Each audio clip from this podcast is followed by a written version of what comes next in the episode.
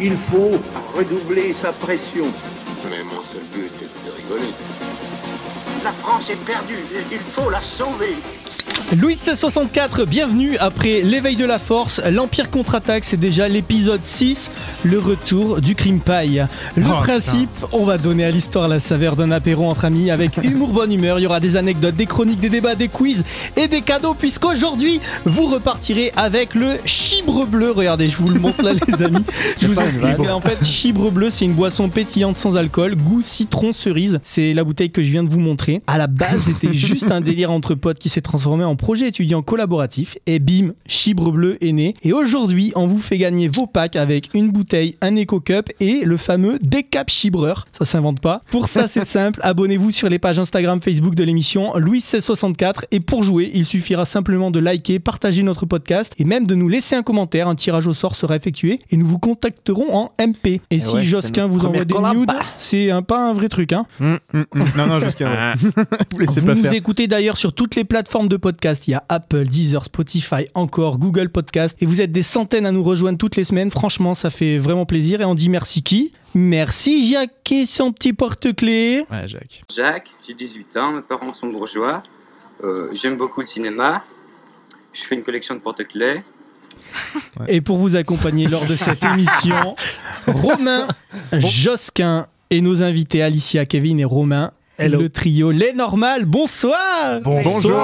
Bonjour Rémi. Oh là là, mais qu'est-ce que ça fait plaisir de vous avoir tous autour de cette table. hein. Énorme équipe. C'est un bonsoir de couvre-feu, on est d'accord. 16 heures, mais dans notre vie de couvre-feu. Ah, mais là, là, on est en plein dedans. On peut gagner le, le chibre bleu, nous aussi ou... Ah, seulement pour ceux qui sont en coloc euh, et qui vont bientôt se marier. Ah, Ça, ah, ça peut marcher. Romain? Alors, moi je vais me marier, mais je vis pas en coloc. Ah, dommage. Par contre, non mais c'est vrai que ce chibre bleu est très intéressant. C'est qui qui a fait ça et quel goût ça a? J'ai très envie de goûter. Eh bien, Citron. écoute, regarde, hop, je te passe la bouteille, tu vas pouvoir te décapchibrer et puis servir un petit verre un truc sale. Pour la première fois de Des ta caps vie. On vous met toutes les vidéos euh, sur nos réseaux Instagram, C'est euh, juste tourner le Facebook, bouchon, on est etc. d'accord. Alors, on commence, les amis, avec euh, Josquin. D'ailleurs, toi, tu cartonnes avec ton spectacle Montmartre façon stand-up.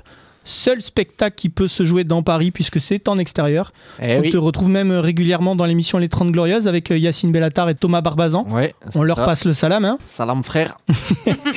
Et Romain, c'est ce passionné d'histoire depuis tout petit. Il vous propose des visites de Paris et de plonger dans les détails de l'histoire avec un regard neuf pour y voir se dessiner un sens que vous n'y soupçonnez même pas. Vous pouvez le retrouver sur euh, diabledetails.com. Mhm, merci. Alicia, Kevin et Romain, le cerbère de l'humour qui affole les algorithmes YouTube, TikTok, Instagram, avec le journal Bradé, gros carton, aussi les petites vidéos alors fuyées, Qu'on appelle entre nous Les- affreux. affreux, ouais. mais ouais, ouais. les affreux.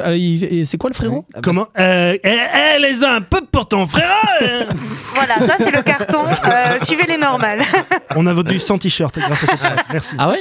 C'est vrai, sans ouais, t-shirt. on, a, Ouais, Putain, c'est faci- trop cool. facile euh, 65. on a déposé un brevet, plus personne ne peut dire cette phrase. Eh bien justement, vous pouvez même les retrouver sur leur site restenormal.com avec leur boutique en ligne. Exactement. Tout à fait. Restez normal.com, oui, on l'a dit. Rupture de stock du coup Avec Ouais. 100 t-shirts Ben, en fait, il peut pas y en avoir vraiment puisque c'est c'est de l'impression sur demande. Je sais Ouais. pas si vous connaissez. Ah, Drop shopping. Stylé. Ah nous, on n'est pas encore aussi stylé. hein. Gage de qualité. Quoi, les, les t-shirts Louis 64 Vous Ouais. devriez le faire. Vous avez les t-shirts Louis à 64 Non, ou pas encore. Ah, mais bah, en- il faut, bah, on peut se mettre, euh, mettez-vous sur notre boutique. On fait un petit encart, Louis à 64. On va déjà attendre la fin des procès, voir si on les on a- gagne. on a- on, on verra Mais justement, on il faudra peut-être de quoi les payer.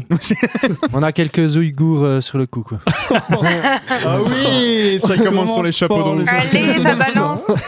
Allez, ben c'est parti, petite chronique sur l'histoire du viol. Ah, génial. Ouais, bah ça, c'est ce qu'on appelle un spoil, j'avais envie de l'annoncer. Ouais, donc ouais, du coup, je cherchais des idées et j'ai ouvert quelques journaux, autant dire que l'inspi m'a vraiment sauté au visage. Donc effectivement, mesdames, messieurs, aujourd'hui, j'aimerais vous faire une très brève histoire du viol.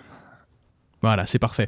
Ce petit silence gêné, ça me paraît la manière la plus appropriée de poser l'ambiance de ce petit voyage dans le temps que je vous prépare. Alors juste, avant qu'on décolle, sachez que si certains autour de cette table se trouvaient pris de l'irrésistible envie de faire une vanne, j'ai pris la liberté de brancher une batterie de voiture directement sur vos chaises, euh, comme nos chères auditrices et auditeurs peuvent l'entendre à l'instant. Ah, vas-y, wesh, j'ai rien fait encore là. Ouais, bah c'était pour montrer. Mieux vaut des glaouis un petit peu snackés qu'une maladresse irrattrapable. Maintenant, tout étant dit, le voyage peut commencer. Les amis, grimpez dans ma DeLorean. Eh les gars, bon viol Ah, Ça la pêche ton truc Eh bah tu l'avais cherché. Bon allez Rémi, cette fois, en voiture.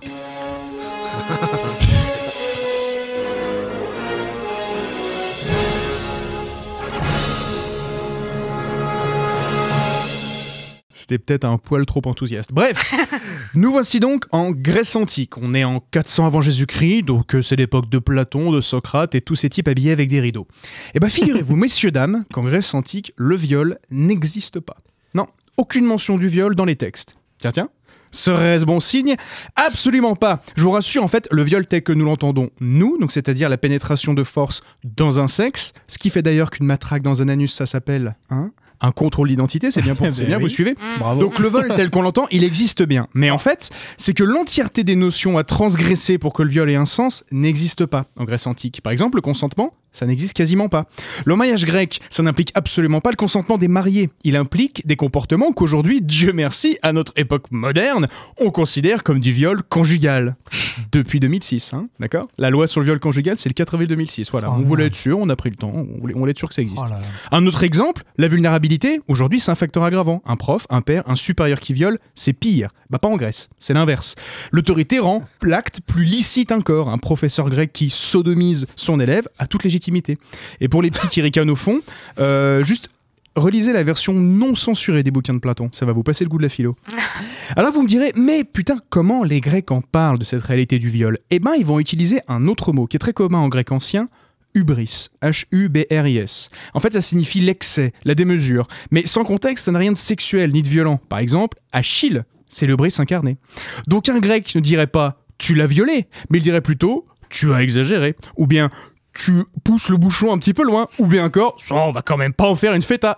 Les plaisanteries xénophobes, c'est un peu tout ce qui me reste pour instiller une ambiance festive à la chronique. Alors, est-ce à dire qu'en Grèce antique, on peut violer comme ça qui on veut, quand on veut, à la zob? Non, non, non, non. Calmez-vous. Je vois déjà qu'à Saint-Germain, on se cotise pour acheter une DeLorean. Non, c'est pas ce que ça veut dire. En fait, ça veut dire que dans un monde où l'agression sexuelle n'est pas nommée, n'est pas pensée, pas plus que le consentement ou la vulnérabilité, en fait, le seul corps qui puisse être atteint, c'est le corps du citoyen grec mâle. Littéralement, en fait, si une femme est violée, c'est l'honneur du mari qui est attaqué. Ah bah merci. C'est génial, hein Bon allez, grimper dans la DeLorean, mais pas besoin de mettre de ceinture, on avance juste de quelques siècles, on est en 200 après Jésus-Christ, c'est l'Empire romain, c'est Gladiator, on jette un petit coup d'œil par la fenêtre pour voir si ça va mieux. Alors, est-ce qu'on trouve un mot pour le viol? Non. Est-ce bon signe? Certainement pas. Les notions de contrainte et d'agression sexuelle à l'Empire romain sont toujours aux abonnés absents. Donc, on va pas s'attarder. Restez dans ma DeLorean, qui du coup, je pense, euh, vu le contexte, ressemblerait peut-être plus à une camionnette blanche un peu chelou et un peu cracra. Et là maintenant, accrochez-vous à vos slips, on part pour le Moyen Âge.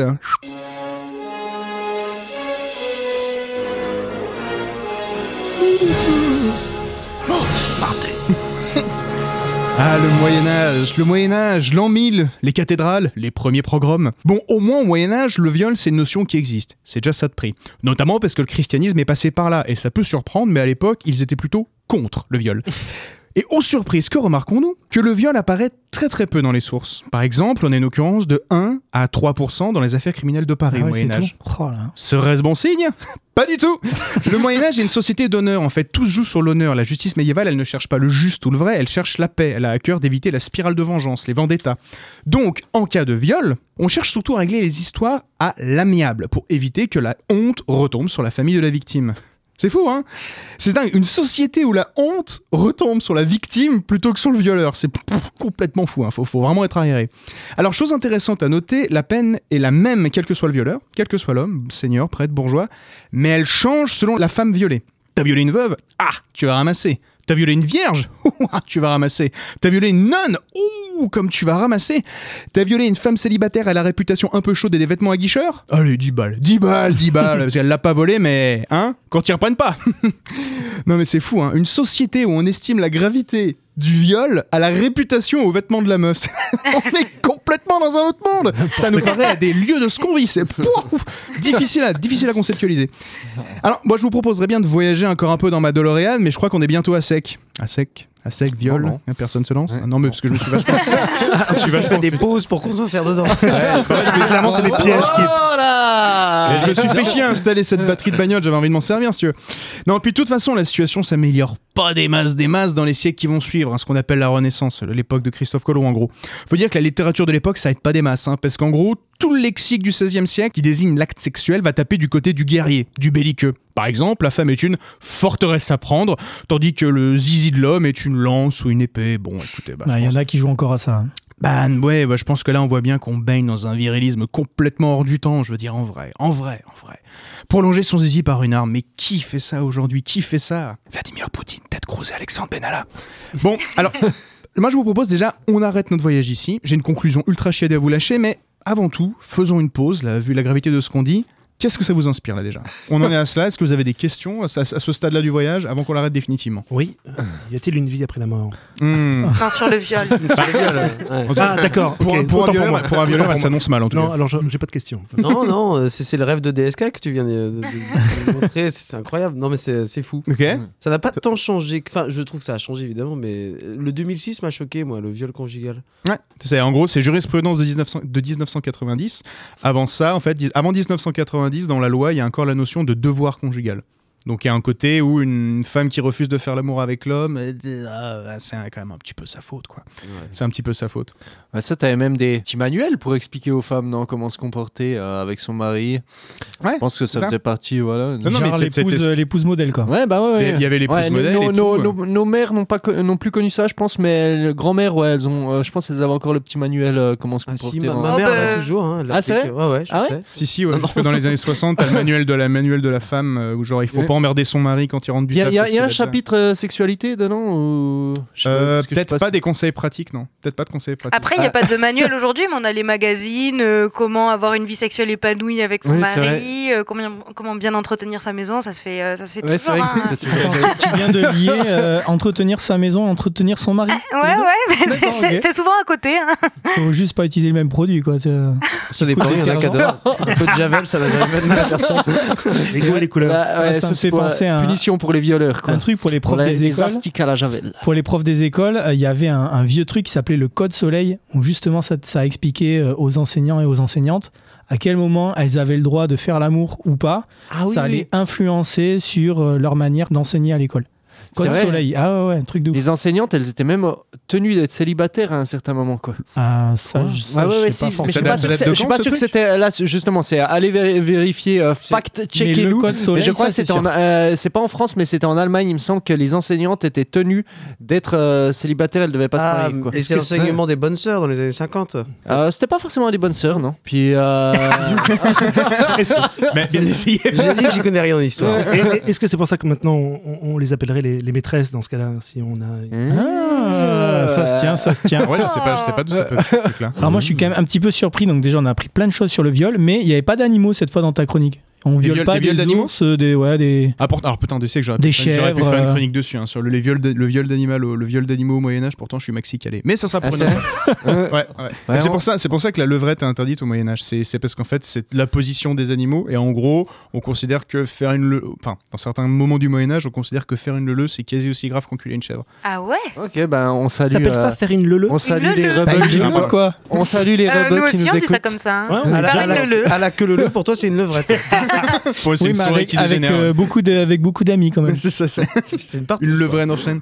Bah, allez, moi personnellement, en tant que fan d'histoire et de vulgarisateur, pour revenir à ce que je disais, moi je suis plutôt rétif à utiliser l'adverbe toujours parce que ça va amener généralement à faire des gros raccourcis. Tu vois, genre la phrase "la femme a toujours été opprimée", ça cache une complexité historique et anthropologique qui est aussi vaste et profonde que toutes les questions qui restent en suspens. Par exemple, le quid des relations entre hommes-femmes au néolithique? On n'en sait rien. Chez les Celtes, on n'en sait rien. Chez les aborigènes australiens, on sait pas. Ou chez les peuples des franges boréales de notre monde. En fait, on connaît si peu ce que la femme et l'homme ont pu bâtir côte à côte euh, durant les quelques 300 000 ans qu'ils ont glandouillé la main dans la main sur cette terre qu'il faudrait pas penser que le viol est absolument euh, attaché à l'humanité. En revanche, le monde dont nous, nous sommes issus, d'accord C'est le monde de ces euh, quelques 2-3 petits mille ans européens. Ce monde-là, il a peuplé notre imaginaire de corps violés. Regardez, pensez juste à l'Ancien Testament et ces milliers de femmes déshonorées avec l'assentiment de ce caractériel sociopathe de Yahvé. Voilà, ça c'est un truc qu'on enseigne. Pensez à ce que les Grecs réservent aux Troyennes, si vous avez un peu l'Iliade en tête. Non. Je veux dire, une fois que les portes de la ville sont... On l'a pas, on l'a pas. On a pas ouais, C'est une des bonne images chose. qui. Il n'y a rien dans ma Mais- tête. là. On Mais- peut faire semblant d'avoir. Mais cette émission, elle s'adresse à tout le monde. Moi, je hoche la tête depuis tout à l'heure. Je fais. hum. Mais il Il a y a rien rien en qui tête. passe. Il y a y ma liste de courses pour ça. Bah en gros, pour résumer, c'est genre, je crois, Homer dit une fois que les portes de la ville sont ouvertes, c'est open bar, quoi, servez-vous. Et ça, c'est un truc qu'on enseigne aux gamins, quoi. Après, Héloïse et Abelard, ça vous dit quelque chose? Bah Bah, Romain, oui, il m'en a parlé Oui, euh, une hier. série Netflix. Non, mais Héloïse et la Belard, en gros, quand on est guide parisien, on les présente comme le couple trop mignon du Moyen-Âge. Ils sont enterrés côte à côte au Père Lachaise. Les fameux. Alors qu'en fait, c'est un prof qui maltraitait son élève, qui la, qui la tabassait, qui l'abusait sexuellement. Bref, en gros, Ça pourrait faire carrément une série Netflix. Ça pourrait complètement faire une série Netflix. D'ailleurs, en plus, avec parce que la chute, elle est ouf. Alors, je spoil complètement, mais le Abelard, il va terminer avec les, il va terminer castré en gros. Le Ah. l'oncle de la fille qui l'a tripoté. Ah, Et ça bim, bah. sur une Ah, saison 2 Ça, c'est le pire, le pire de l'histoire. Le pire. Ils le envoient viol, deux va. hommes de main chez lui, donc à côté de Notre-Dame. Donc les mecs le chopent, le castrent, puis le castre, genre euh, ciseaux rouillés trempés dans le vinaigre, quoi. Et, Mmh, sympa. par contre, lui, il va porter plainte, je sais pas comment dire au Moyen-Âge, et donc les deux qui l'ont coupé les couilles Bah, vont avoir des- les couilles coupées. Alors, alors euh, Ah oui. c'est belle histoire, ça. Et d'ailleurs, alors juste, c'est peut-être le seul truc qui est stylé dans l'histoire, parce qu'en vrai, sincèrement, sous la menace d'avoir les filles coupées par un vieux euh, ciseau rouillé trempé dans le vinaigre, je con- j'en connais deux trois à Place Beauvau qui les sortiraient peut-être un peu moins rapidement. bon, en tout cas, juste pour terminer, juste sachez que la violence sexuelle, ça sort pas de nulle part en fait. Et genre cette histoire, là, l'histoire qu'on aime vraiment vous raconter à Louis XVI 64, elle nous permet de la comprendre et de nous en libérer. La question, c'est pas d'arrêter euh, de raconter l'Iliade ou d'arrêter de, d'arrêter de raconter les aventures de ce nymphomane multirécidiviste qui est Zeus, mais c'est juste d'écrire nos propres légendes, nos propres épopées, où l'agression sexuelle tient la place qu'on voudrait qu'elle tienne, c'est-à-dire celle d'un crime terrible et destructeur. Et ça, ça commence par faire en sorte que ceux qui sont censés écrire l'histoire, donc ceux qui nous gouvernent a priori, ne s'en rendent pas coupables. Donc il faut juste bien qu'on réalise que la balle est dans notre camp à ce sujet-là. Netflix, si tu nous entends. Voilà, Eh ben, j'ai tout donné. bon, Bam ne violez plus quoi. Si Non, vous voulez pas pas vous vrai. faire couper les figues quoi. Bah, ne violez plus, puis euh, Darmanin démission. J'avais l'impression que tu voulais euh, en parler de cette personne, c'est marrant. J'avais l'impression que Bah oui, enfin, je, je- je pense- je pense que c'est- je pense que voilà, ouais, oui, je non, mais c'était pas hyper clair. Et Là, c'est bien. Et c'est un peu euh, par rapport à cette phrase qui arrête pas de circuler euh, actuellement sur les réseaux sociaux, euh, comment faire pour que les hommes cessent de violer. euh, Enfin, c'est pour ça que tu as voulu faire cette chronique où, euh, où rien C'est thérapeutique pour lui. Non, je pense que c'est vraiment le fait que genre euh, j'ai ouvert le Monde, j'ai ouvert le Figaro, enfin je me suis fait un tour d'actualité et c'est viol, viol, viol, viol, viol, viol à l'université, viol dans les Mais ministères. tu nous as pas parlé de l'inceste aussi, parce que ça aussi c'est l'actualité. Euh, comment on considérait ça au Moyen-Âge, par exemple? T'as une petite idée? Euh, ah, c'est plutôt encouragé? Non, bah le truc c'est Mais que non. ça dépend. Non, mais ça dépend ce que t'appelles l'inceste. en même mais, temps, euh, dans les familles, même les familles royalistes, euh, tu kennes avec ton cousin Ouais, ouais, au ouais. calme, C'est quoi. normal. T'as Ouais, beaucoup de tragédies grecques de pièces sur l'inceste et tout. c'est, Bah, Ah il y en a, il y en a une. Non, mais l'inceste, en- viol- violer ses gosses, c'est euh, violer ses gosses. Oui, d'accord, c'est interdit, mais épouser sa sœur, bon, Ah oui. faut épouser sa sœur. Enfin, bon, putain, ça, ça- ça- ça arrive vite en fait. hein. Ah oui. je, pense, Ok. je pense que c'est vite arrivé. Mais euh, non, mais il y avait des- il y avait des sociétés où c'était encouragé. Genre, tu vas dans certains temples mayas, tu vois que les rois sont représentés avec six orteils. Parce qu'en fait, à force de euh, faire de l'inceste, ils étaient vraiment. Mais les Égyptiens, pareil aussi, non? Les Égyptiens, pareil. Enfin, je veux dire, t'en avais qui terminaient. euh, les, les rois de France. Enfin, je veux dire, si Charles VI, il a terminé taré euh, à sacrer son cheval comme prince, c'est qu'il était quand même un gros fils d'inceste, quoi. Il y a quand même un truc qui m'a fait Donc- vachement flipper dans ta chronique, c'est qu'on a parlé de trucs mais dégueulasses, horribles, viol, machin et tout. Et le seul moment où j'ai kiffé, c'est quand tu l'as fait en ASMR. Quand t'as fait. mais vous faites ça, vous aussi, les normales. Vous avez fait un journal Ah oui. avec le ASMR. Oui, Pen avec ASMR. Marine Le Pen euh, ASMR. On s'est dit que ça passerait mieux les discours de Le Pen en ASMR. Vas-y, tu peux Très réussi. Où es-tu, Philippot? Où es-tu? C'est un appel de détresse. Filippo On tape, on tape sur les immigrés. Et c'est chaud parce que vraiment, ça passe vraiment mieux en Ouais, ASMR. quoi. Tu vois, en fait, ça, ça me- ça adoucit le discours. On s'est dit, on a presque envie de voter là, tu vois? Ouais, au, moins, tu- au moins, tu réfléchis, quoi. Tu te dis, c'est vrai quand même. Les musulmans, finalement, je sais pas, quand c'est murmuré comme ça dans le reste, c'est quand même vachement agréable. Même eux sont d'accord. Ouais, putain, c'est vrai. Ah ouais. bah, du coup, là, vu qu'on parle de vous, les gars, je pense que ça va être votre moment de vous présenter, non? Romain, t'as quand même oublié de parler de l'évolution du prix de l'essence parce que ça aussi, euh, c'est pas du vol mais du viol. Et oui, hein. D'ailleurs, Romain, vous pouvez le retrouver sur diabledesdétails.com. Et il est maintenant temps de laisser un petit peu de place à nos invités, les normales, et c'est Josquin qui s'en occupe. Exact, ouais.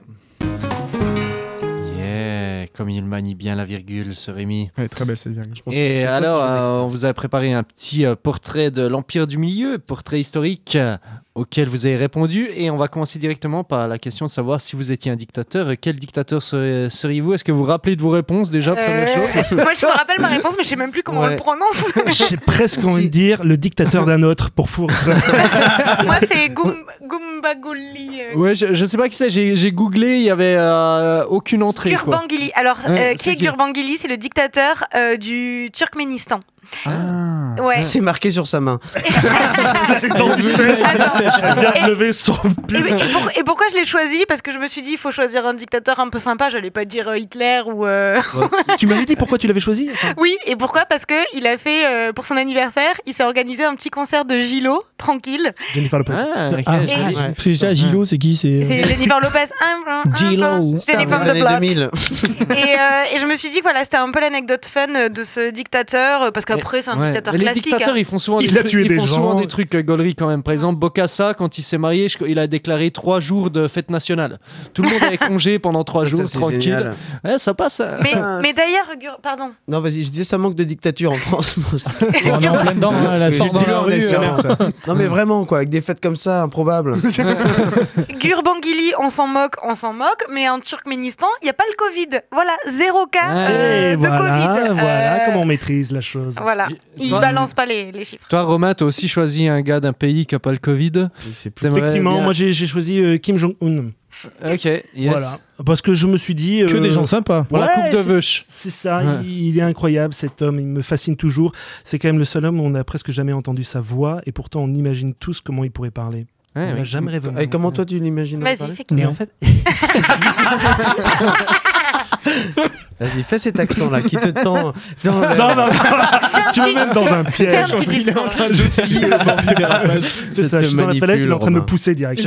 tu es ma marionnette. Imite, imite le coréen. Je l'ai compris. non, je ne saurais pas le faire, mais en fait, il paraît qu'il a une voix très aiguë. C'est vrai? Ça donnerait Ouais. quoi du coup? Mais Vous savez qu'il parle suisse-allemand. Hein. Ah, il, est, Oui, il a fait ses Suisse. études Ouais, en il a fait Suisse. ses études en Suisse sous Oui, fausse donc il parle allemand. Non, bah non, suisse-allemand. Oui, Il s'est fait faire bah, une station ouais. de ski, je crois, euh, en- Euh, parce qu'il adorait faire du ski en Suisse. Ah, c'est vrai? Ouais, Ah, ça, je ne connaissais pas. Moi, je sais J'imagine bien faire tout chousse, mais. euh, Est-ce que tu imagines un dictateur, voilà, la, la, la En chasse-neige. En Suisse qui Oui. adore cependant les dessins animés Disney. Eh ben oui, Ah parce oui, que mien Ah oui. Ah C'est vrai Alors, c'est peut-être qu'il euh, les le rassemble. euh, Ah, alors Euh, vas-y, c'est troisième réponse pour Alors moi c'est. Idi Amin Dada, euh, Ça, c'est un blast, j'adore. Et, euh, effectivement, il était fan aussi de, Disney. Peut-être qu'ils se font des soirées mais- pyjama. tu sais. Bah, plus maintenant, mais Attends, vas-y, du coup, explique, c'est qui Idi Amin Dada, c'est un, un dictateur d'Ouganda. Et moi, j'ai connu ce dictateur, euh, enfin pas personnellement, mais dans un film. dans le- Il est justement là Il, il viens, viens. Idi.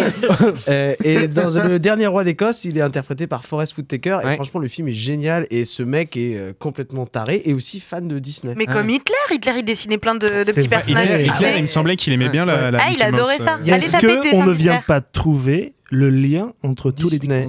Est-ce Ouais. Disney. est-ce que finalement le Ouais. père des dictateurs, c'est Walter Disney Mais euh, si jamais il y a un documentaire qui est ouf sur Idi Amin Dada où Barbet Schroeder il le suit pendant euh, un certain temps et le gars se lâche à fond, c'est exceptionnel. Et j'ai une petite citation d'Amin Dada là. Il disait La liberté d'expression existe ici, mais je ne peux pas garantir la liberté après l'expression. Ah. c'est- c'est Euh, bonne punch. hein. Ils sont doués. qu'il avait, qu'il avait envoyé du riz à l'Angleterre. Ah euh, oui, là- c'est ouais, vrai, ça, c'est- magique, était ça. dans la crise Hum. euh, des mines, enfin dans la crise économique, c'est l'époque de Thatcher, il me semble. Gros trollage, ouais. Je suis pas sûr, enfin, je suis pas sûr d'être bon sur les dates, mais ouais, il leur a envoyé, il leur a envoyé du riz pour, euh, leur Ouais, il a faire dit du genre- soutien alimentaire, du soutien alimentaire au Royaume-Uni. Il, il s'est autoproclamé roi d'Écosse aussi. Et Il était roi d'Écosse, maréchal, Ah il ouais. était conquérant, conquérant de l'Empire britannique. Il était Oh, euh, des- maître de toutes les bêtes sur terre, dans l'air et sur l'eau. Zob de feu aussi. Je vois, c'était- Mais n'importe quoi. Et voilà. Vous vous foutez de sa gueule, alors que c'est l'homme le plus allez puissant. Bon alors deuxième question, si vous étiez une invention, est-ce que vous vous rappelez ce que vous avez répondu Ah oui, oui. c'est- Alors Alicia, vas-y. Et J'ai répondu la photographie, je crois. Exact. Ah, Ouais. Et je me pour suis les, renseignée. pour les selfies, quoi. Ouais. Euh, pourquoi? Non. euh, Tout de suite. n- non, pour euh, les photos de famille. voilà, aidez-moi. non, mais, c'est super bien. Les photos, c'est important. C'est important, ça nous Et rappelle. tu voulais euh, dire, tu t'es renseigné euh, Ouais, sur- ouais, j'ai j'ai vu qui c'est qui l'avait inventé, j'ai regardé. Monsieur photographe. Jack, Jack photographe. Non, je crois que c'est Jacques-Louis David. Daguerre, un truc comme ça. De guerre. Jean-Louis David. Bon, Alors par contre, Daguerre, je pense que la photo de famille c'était chiant parce que le temps d'exposition c'était de plusieurs heures à plusieurs jours quoi. Enfin, c'était vraiment une pause longue, longue. Ah oui, C'était tu des vrais passionnés à l'époque. Et d'ailleurs, c'est lui qui a pris la photo, la photo du tout, tout, tout premier être humain. Vous pouvez la trouver, vous tapez sur Google Images. Et en gros, euh, Daguerre avait mis son appareil photo au-dessus du boulevard du Temple, je crois, dans le 4e arrondissement. En fait, il y a un type qui se faisait cirer ses pompes. Et donc, le temps qu'il cire ses pompes, c'était suffisamment de- d'exposition. donc, le boulevard, il est genre vide parce que les gens bougeaient trop. Mais il y a un mec, en gros, qui est en train de se faire cirer ses pompes. C'est la première photo d'être humain. C'est ouf, Ah, toujours le premier de quelque chose. C'est comme le premier blogueur, c'est un turc. Ouais, voilà. Vous faites ce que vous voulez avec cette info. Attends, le premier Skyblog Non, blogueur, Le blogueur. blogueur de manière générale. euh, voilà. Le attends, gars qui raconte sa life alors que personne n'en a rien à foutre, c'est un turc. Ah, donc Voilà. c'est ça, oui, ça c'est la définition d'un blogueur du coup. Le Ouais, premier à être allé sur la Lune, c'est Armstrong. voilà. Eh, je connais des trucs. Ah ouais, juste aussi pour faire découvrir une chaîne de YouTube, il y a une meuf qui est archéologue, machin, donc ça s'appelle le Bizarreum, et c'est grâce à elle que j'ai appris un truc maxi glauque en termes de photos de famille. Renseignez-vous sur les photos post-mortem. En Ah gros, ouais, au ouais, 19e ouais. siècle, il était commun pour les gens riches de se faire prendre en photo avec euh, leurs morts. Donc euh, t'avais soit ceux Mais qui avaient pas de notamment si c'était avec des enfants euh, Alors ceux qui n'avaient pas trop de euh, thunes, c'est genre, c'est genre ils sont à côté du cercueil en cercle comme ça. Ouais, en mais fait, c'est- souvent ils habillent les gens, ils leur écartent les yeux de manière à Ah ce que ça se non. voit pas. Et justement, ce qui est stylé, c'est que pour savoir sur la photo lequel est mort, c'est le seul qui est pas flou. Ouais, bah ouais. Parce qu'il- Ah oui, c'était- sûr qu'il y avait un gars qui bougeait pas, c'était bien pratique. ouais. Il trop bonne combien info, de temps ça. ils pouvaient attendre avec leur mort? Parce que le mort, au bout d'un moment, on est d'accord. Il va que- pas bouger. hein. Et- et- non, mais. Mais il va pas se décomposer de suite. ça, ça- ça met quelques jours quand même. Pas hein. Ouais, bah, tu vas pas Ouais. faire une pause pendant deux mois non plus quoi. Oui. Ne serait-ce que l'odeur. Ah, mais qu'est-ce que. Mais donc vous faites pas ça vous aujourd'hui? Non, ça, ça, ça fait. Mais tu sais, peut-être même qu'à l'époque, euh, il y, a des- il y a des vivants qui sentaient peut-être même plus fort que les morts. hein. On sait pas. Ouais. Oh, Et attends, Là, juste pour là, montrer un truc, c'est- ok. C'est- C'est c'est Rémi qui essaye de nous parler de, de son transit euh, de manière subtile. Derrière- derrière- là, en fait, en gros, je suis en train de montrer une photo à nos invités. C'est juste qu'en gros, dans les photos On vous la post-mortem, la, mettra mode sur aussi, les on va la hein. mettre sur Instagram, vous inquiétez pas. Le but, c'est donc c'est une photo que j'ai piquée sur la chaîne du Bizarre Homme. Allez voir son taf, il est Attends, incroyable. Le bébé est mort. C'est le bébé Le bébé est mort. Ah. Et en fait, le fantôme que vous avez derrière, c'est sa daronne qui le tient debout parce qu'en fait, elle veut pas être sur la photo. Il y a Mais que le bébé. Vas-y, passe à gauche. L'horreur. Oh. Passe à Mais en gauche. même ouais. temps, ça fait un petit. euh, Oh, le- le- Ça fait un souvenir. Mais, mais tu mets ça Ah, dans ton que- salon ah, c'est horrible C'est horrible, le bébé mort au milieu atroce, coup. les bébés morts, quoi. en Voilà, donc c'est non mais c'est une sacrée époque le 19e siècle. En fait, c'est une époque que où genre où t'as le, le, le monde on va dire un peu ancien quoi, le, le, le 18e siècle et tout, enfin un monde de tarés où t'as genre euh, un, 4 gamins sur 5 qui meurent et puis t'as la modernité, donc t'as un espèce de mélange des deux où du coup bah les gens ils ont l'électricité, ils ont euh, les technologies, mais ils ont encore des, des vieilles traditions c'est c'est une drôle d'époque finalement. Jusqu'à la fin du 19e siècle, visiter les morgues de Paris, c'est gratuit et c'est une visite normale. C'est un truc un peu stylé d'aller voir les cadavres comme ça, voir les cadavres de Bah, un peu notamment. comme les catacombes, quoi. Mais Bah, c'est ouais, même, les catacombes, même délire. C'est créé au même moment et le fait qu'il y ait des crânes partout comme ça, ça fait au 19e justement pour mettre une ambiance un peu Le. Moi, cabinet de curiosité et tout ça, non? Ça, j'y connais, je connais moins. Après, je suis sûre que là, euh, si les morgues étaient ouvertes, il y aurait plein d'entrées. Enfin, c'est sûr que les gens iraient les visiter. Moi, Moi, la, moi, la première. Bah oui, Ouais, mais c'est ça, rien, Ça faire. Gérard Davis. Non, mais je crois qu'on a un côté un petit peu voyeuriste Ouais, et malsain euh, qui fait que ça peut nous fasciner ce genre de choses. Et je suis persuadée que ouais, y aurait, ça serait blindé. Surtout pendant le couvre-feu que t'as rien d'autre à foutre. Quoi. C'est ça, tu vois. Moi j'ai fait les catacombes, c'était chouette, hein. j'ai un très bon souvenir. Seul. Ouais. Seul. Après, c'est un peu chiant à faire visiter en tant que guide, mais bon, vas-y. Pardon. Arrêtons-nous là, continuons. Alors, question suivante, c'était en fait. euh, Non, toujours la même chose, c'était une invention. Toi, tu avais un truc assez similaire, Romain, c'était Oui, l'invention du cinéma. Finalement, l'après, le cinéma, ouais. Le, le- au-dessus. Et moi c'est la 3D. Ça aurait été bien. Euh, le, le cinéma, parce que bah, je suis Les frères du cinéma, et, Ouais. et, et, et ouais, et les frères Lumière notamment, Ouais. euh, sont, euh, ils sont des exemples. sont des- non, non, non, j'ai regardé. Il est C'est réactif. vrai. Non, je suis assez- non, non, j'ai regardé, j'ai regardé les premiers films. J'ai regardé les premiers films. Ah oui L'arroseur Ouais. arrosé, c'est le premier, je crois, non C'est Avengers c'est- 1, non Moi, c'est la sortie d'usine. Ah oui, Ah oui aussi, Ah oui, c'est c'est vrai. vrai. Ah ouais. Ça fait partie Ouais. des deux, Bah, des deux dans- premiers. ouais. Dans, mon, dans mon tour stand-up, moi je parle par exemple d'un petit film euh, sur le pétoman du Moulin Rouge. Mais à un moment où le cinéma était encore muet. Donc voilà, je sais pas. Ah, il y a- là, il y avait quand même l'image pour. euh, Ouais, à l'image. Avec un petit peu ouais. de talc. Ouais, mais tu vois, tu vois c'est quand même marrant, tu vois qu'il avait un long manteau, puis te faire un paix, ça, ça faisait bouger le manteau, tu vois. N'importe quoi. Ouais. Ouais, ça, c'était du fake, ça. Allez, on va dire, je romantise un peu à l'histoire, mais. Et, Et, tu sais euh, que euh, dans, les, dans les, frères- les Frères Lumière avaient déjà fait un placement de produit. Genre, euh, dès le début du cinéma, il y a eu des Ah ouais placements de produits. ouais. C'est le Pourquoi fibre bleu. C'était pour Evian. Ouais, bah, pas- Pour C'était Evian pas- C'était Evian, ouais. Il y avait un moment, il y a des caisses d'Evian sur je sais plus quel film des Frères Lumière, c'est les premiers placements de produits. Ah ouais, c'était peut-être euh, plus mes ancêtres déjà, sinon ils auraient pas eu une idée. Parce que vous, vous savez pas, mais mes ancêtres possédaient les sources d'Evian, euh, on le rappelle. Mais non. puis alors là, on, par- on parle de tes Eh ancêtres. si, on dont en a déjà parler, parlé. que- tu suis un peu cette émission, T'es dans une émission qui s'appelle Louis 1664, tu nous vends de l'évian T'es Ouais. sérieux? Ouais. Triste. Ah, voilà. Ouais, chacun ses défauts. Hein. Kevin, toi, c'était quoi euh, c'est l'invention très- C'est très large. La musique, je crois. La notion de musique. Parce que en fait, voilà, j'imaginais l'instant. philosophe du groupe, toi. Ouais. le, pre- le premier gars qui un Ouais. jour s'est dit ça, c'est de la musique, Dans, ça, dans la grotte et d'un coup il a fait Oh, et tout le monde a pas compris Putain, c'est mélodique Certainement sous sa douche. un premier rythme Je pense que ça devait être sous la douche du gars ou une douche en fontaine d'eau, préhistoire. un truc, tu sais, qui ressemblait à une douche, quoi. D'ailleurs, je me demande si les animaux font de la musique. Vous savez ça un peu euh, les certains, oiseaux font du rap ça je sais après euh. Ah ouais C'est- Genre, non, c'est dur. Non, mais les oiseaux, les oiseaux, certains, ils font des danses de ouf, par exemple, pour séduire vrai, ouais. une meuf. ouais. Donc, euh, je me dis, peut-être certains, je sais pas, ils font euh, des. Bah, les chants des oiseaux, c'est un peu de la zik. C'est des parades nuptiales. Ouais, c'est des parades nuptiales. Ouais. ouais mais c'est pas Ouais. aussi élaboré que Michael Jackson ils vont pas se baisser Ouais, un ou- peu comme ça Ouais. C'est- criminelle. C'est plus proche de la reprise de Joule de Michael Jackson. Ouais. Bon, Ils vont, ouais. ils vont pas tripoter des oisillons non plus, enfin, quitte à faire la comparaison avec Michael Jackson, tu vois. ils savent se tenir, quoi, les oiseaux. bim ça c'est pour ta gueule Michael Et Kevin, si t'étais une découverte, tu serais quoi? J'ai mis quoi?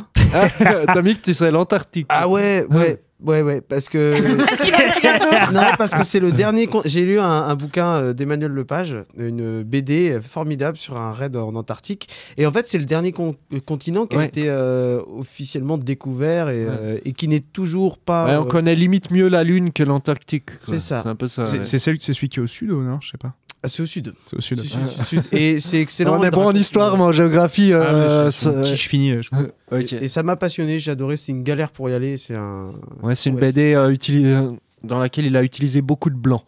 Oui, Ouais. il n'y a que ça d'ailleurs. Je me suis, je me suis aperçu Ce qui est assez intelligent, putain. J'ai acheté un cahier vide. ok, cool.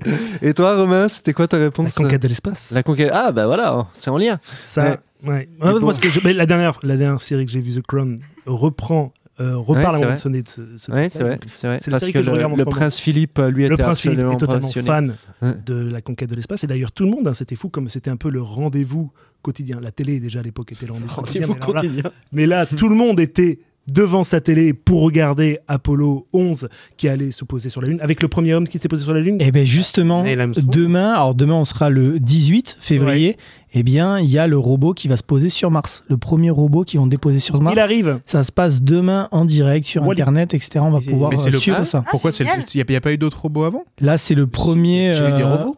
Non, non, ils ont lancé en fait, ils ont lancé euh, une fusée euh, euh, au printemps euh, 2020. Et donc euh, voilà, ça met plus de six mois pour aller sur Mars. Et là, ça se passe donc le 18. Vous aurez pu suivre ça en direct. Mais il y a déjà eu un robot. Qu'est-ce qu'ils ont envoyé alors avant Et moi, j'avais le souvenir qu'il y avait un robot qui avait dessiné une grosse bite sur la surface de Mars. Non, parce que non. un- C'était Non plutôt des. Je pense c'était plutôt des. Très mauvais porno. C'était plutôt des sondes, des choses comme ça. Alors que là, ce sera vraiment un, un robot qui sera vraiment à l'initiative euh, pour que l'homme et la femme aillent sur, euh, sur Mars. Yeah, cool. Bah, revenons sur Terre. Et Alicia, toi, c'était quoi ta découverte? Les temples d'Angkor Yeah. au Cambodge, euh, qui est pas vraiment. T'as ouais, déjà vu ou pas? Bah non, et je rêve d'y aller.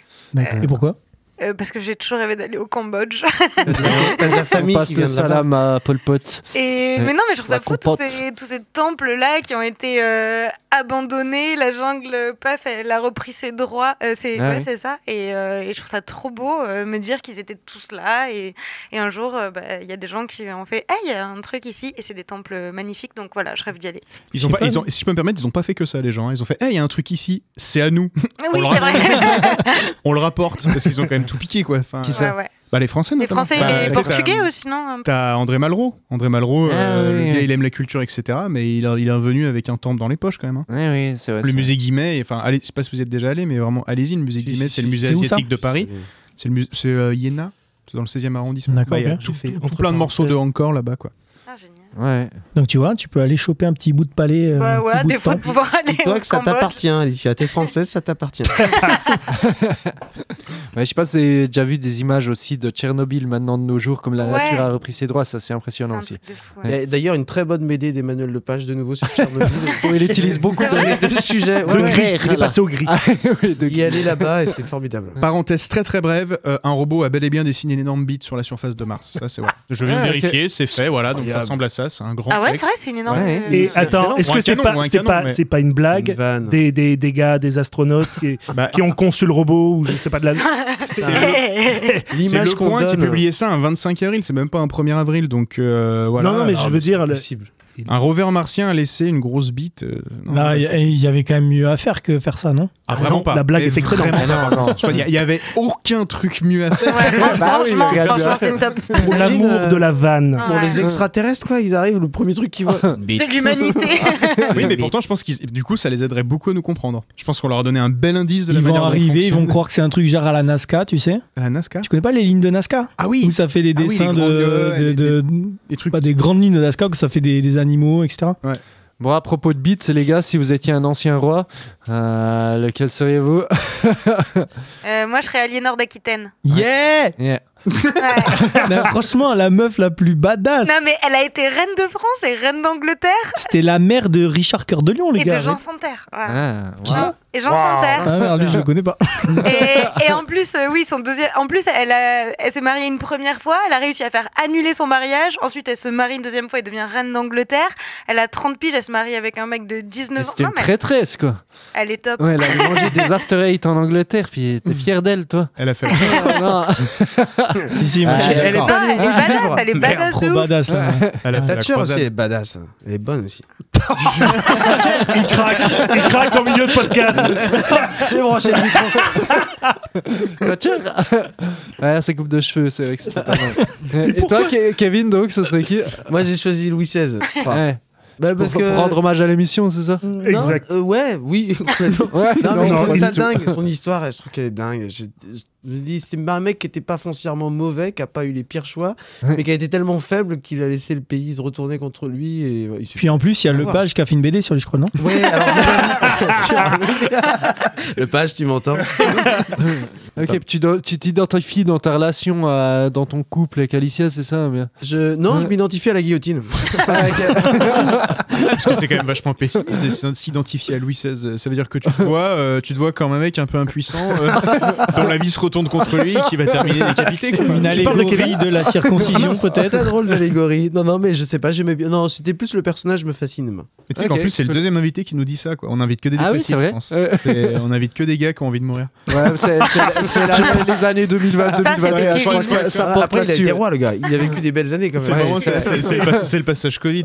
Mais là, dans un an, ce sera bah moi, je suis un peu Louis XVII, quoi. Je meurs, je meurs de la grippe comme une merde dans ma chiasse à 17 ans. Enfin, c'est un peu comme, comme- comme ça que je me sens, quoi. Ouais, ouais c'était raconté une sacrée histoire euh, hors antenne avant sur Louis XVII. En fait, le gars, il pouvait pas le tuer, les révolutionnaires, mais ils l'ont mis en prison et ils l'ont laissé parce qu'il était encore gosse en fait. Quand ils l'ont mis en prison, ils l'ont laissé crever en prison de, de mauvais traitements, c'est ça? Bah, mauvais traitement, ils l'ont laissé. Ouais, ils ont, ils ont juste mis les clims à fond, puis il est mort. Quoi. C'est horrible. Et vous pouvez aller voir son, vous pouvez voir son petit cœur tout sec à Saint-Denis. Mais qui va voir ça Je voir le petit cœur tout sec de Louis XVII. Je suppose que c'est les mêmes gens qui vont voir les morgues. Oui, c'est. Moi, j'irai. Il y, a- il y a une photo On peut faire une petite photo avec nous de ça? Bah, tu tapes, ouais, cœur de Louis XVII, tu l'auras sur Google Images, on dirait un biscuit apéro. Faut que le page fasse une BD là-dessus. Tourne la page. Yes, c'est tout pour moi. Yeah, drop the mic. Bon, dans un instant, on continue cette émission avec la chronique de Josquin, puis la chronique à papa. Mais avant ça, je vous joue les Frères Brothers. Les quatre Frères Brothers sont de retour et présentent Connecter leur nouveau spectacle, toujours a cappella, se servant uniquement de leur voix pour chanter, jouer, bruiter, beatboxer, créant ainsi leur propre univers si spécifique, reconnu comme une référence de la chanson humoristique a cappella, reconnu d'utilité de santé publique et fier de porter le spectacle vivant à chacune de leurs apparitions sur scène. Les Frères Brothers proposent ici un nouveau spectacle résolument dans l'air du temps. En voici un extrait avec télécommande. On est ensemble, à tout de suite dans Louis 1664. À toutes. Pour la première fois depuis la nuit des temps, la génération qui arrive, ce seront des glands. Pour la première fois, le QI est en baisse et bien pire encore, la pensée est en laisse. Que ce soit nos enfants ou nos adolescents, ils peuvent passer parfois 7 heures sur leurs écrans. Certes, il y a du plaisir, ils s'amusent et s'enivrent, mais bientôt aucun d'eux ne sera plus qu'un livre. On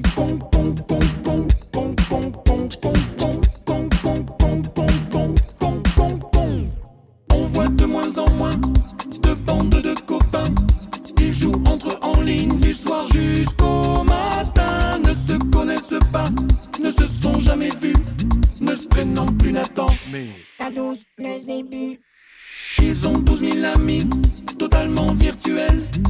Sur les réseaux sociaux, la vie est vraiment belle. Quel est leur vrai rapport à la réalité Nous sommes tous en droit de nous le demander.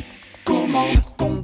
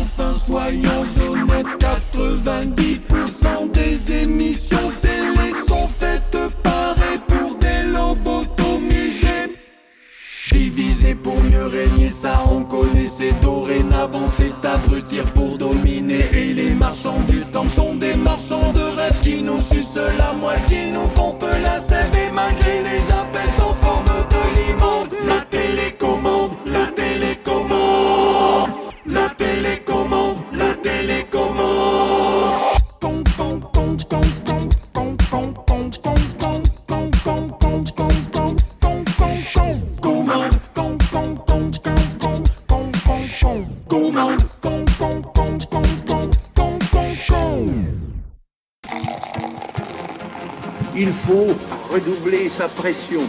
Mais mon seul but est de rigoler. La France est perdue. Il faut la sauver. Louis 1664, la seule émission qui donne à l'histoire la saveur d'un apéro entre amis. La team est là, lui il est suisse mais ses vannes, elles, ne sont pas neutres. Il vient de Port-Entruy alors que sa copine est algérienne. C'est Josquin Yeah Salut C'est maintenant qu'on le présente Je me demandais qui t'étais depuis le début. Ça fait une demi-heure qu'on parle. Il est là. Avec euh, également nos invités du jour, ils ont signé un clip parodique de Julien Doré et Clara Luciani, La chatte à la voisine. Franchement, on va écouter ça. hein. Oh, toi qui voulais la toucher, la toucher, la chatte à la voisine. Toi qui voulais C'est un vrai titre. Ouais, franchement, elle est normale bien, avec hein. euh, Alicia, Romain et Kevin. Vous avez été bons là-dessus aussi. hein. Ah, bah, Ah, merci. merci, c'est gentil. Et puis on a Romain, hein, il est parti euh, pisser, puis il est revenu, puis il est reparti. euh, je crois qu'il il est là, ça y est, c'est bon, t'es là? Ouais, je suis là. Je suis à Yes fond. Par contre, les gars, on n'a pas lancé la cam, je crois. hein. Ah non, c'est moi, je l'ai coupé tout à l'heure. Et Tiens, vas-y, tu veux bien la relancer un coup, s'il te plaît? Ça marche. Faites ça à vos invités maintenant. Ça y est, on est à l'aise. Alors, faut quand même que vous sachiez que euh, Louis 1664, c'est la seule vraie émission où on boit vraiment l'apéro et Ouais. euh, avec euh, de chibre bleu. On boit du chibre Ouais. Et Romain, je tu as viens de lu ce goûter qu'il y avait derrière la bouteille. Ouais, c'est c'est extraordinaire parce que j'ai l'impression que tous mes problèmes vont, vont s'estomper grâce à cette boisson.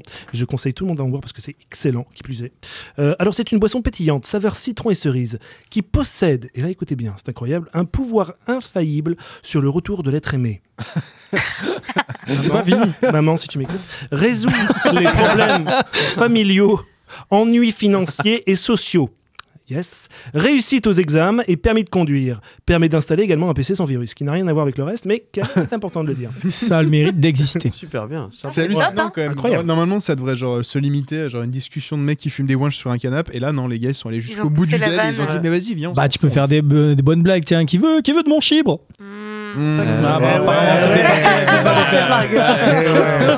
clairement le coup de lancer la production. Bon, ben justement, en parlant de bon gros chibre, c'est l'heure de la chronique de Josquin.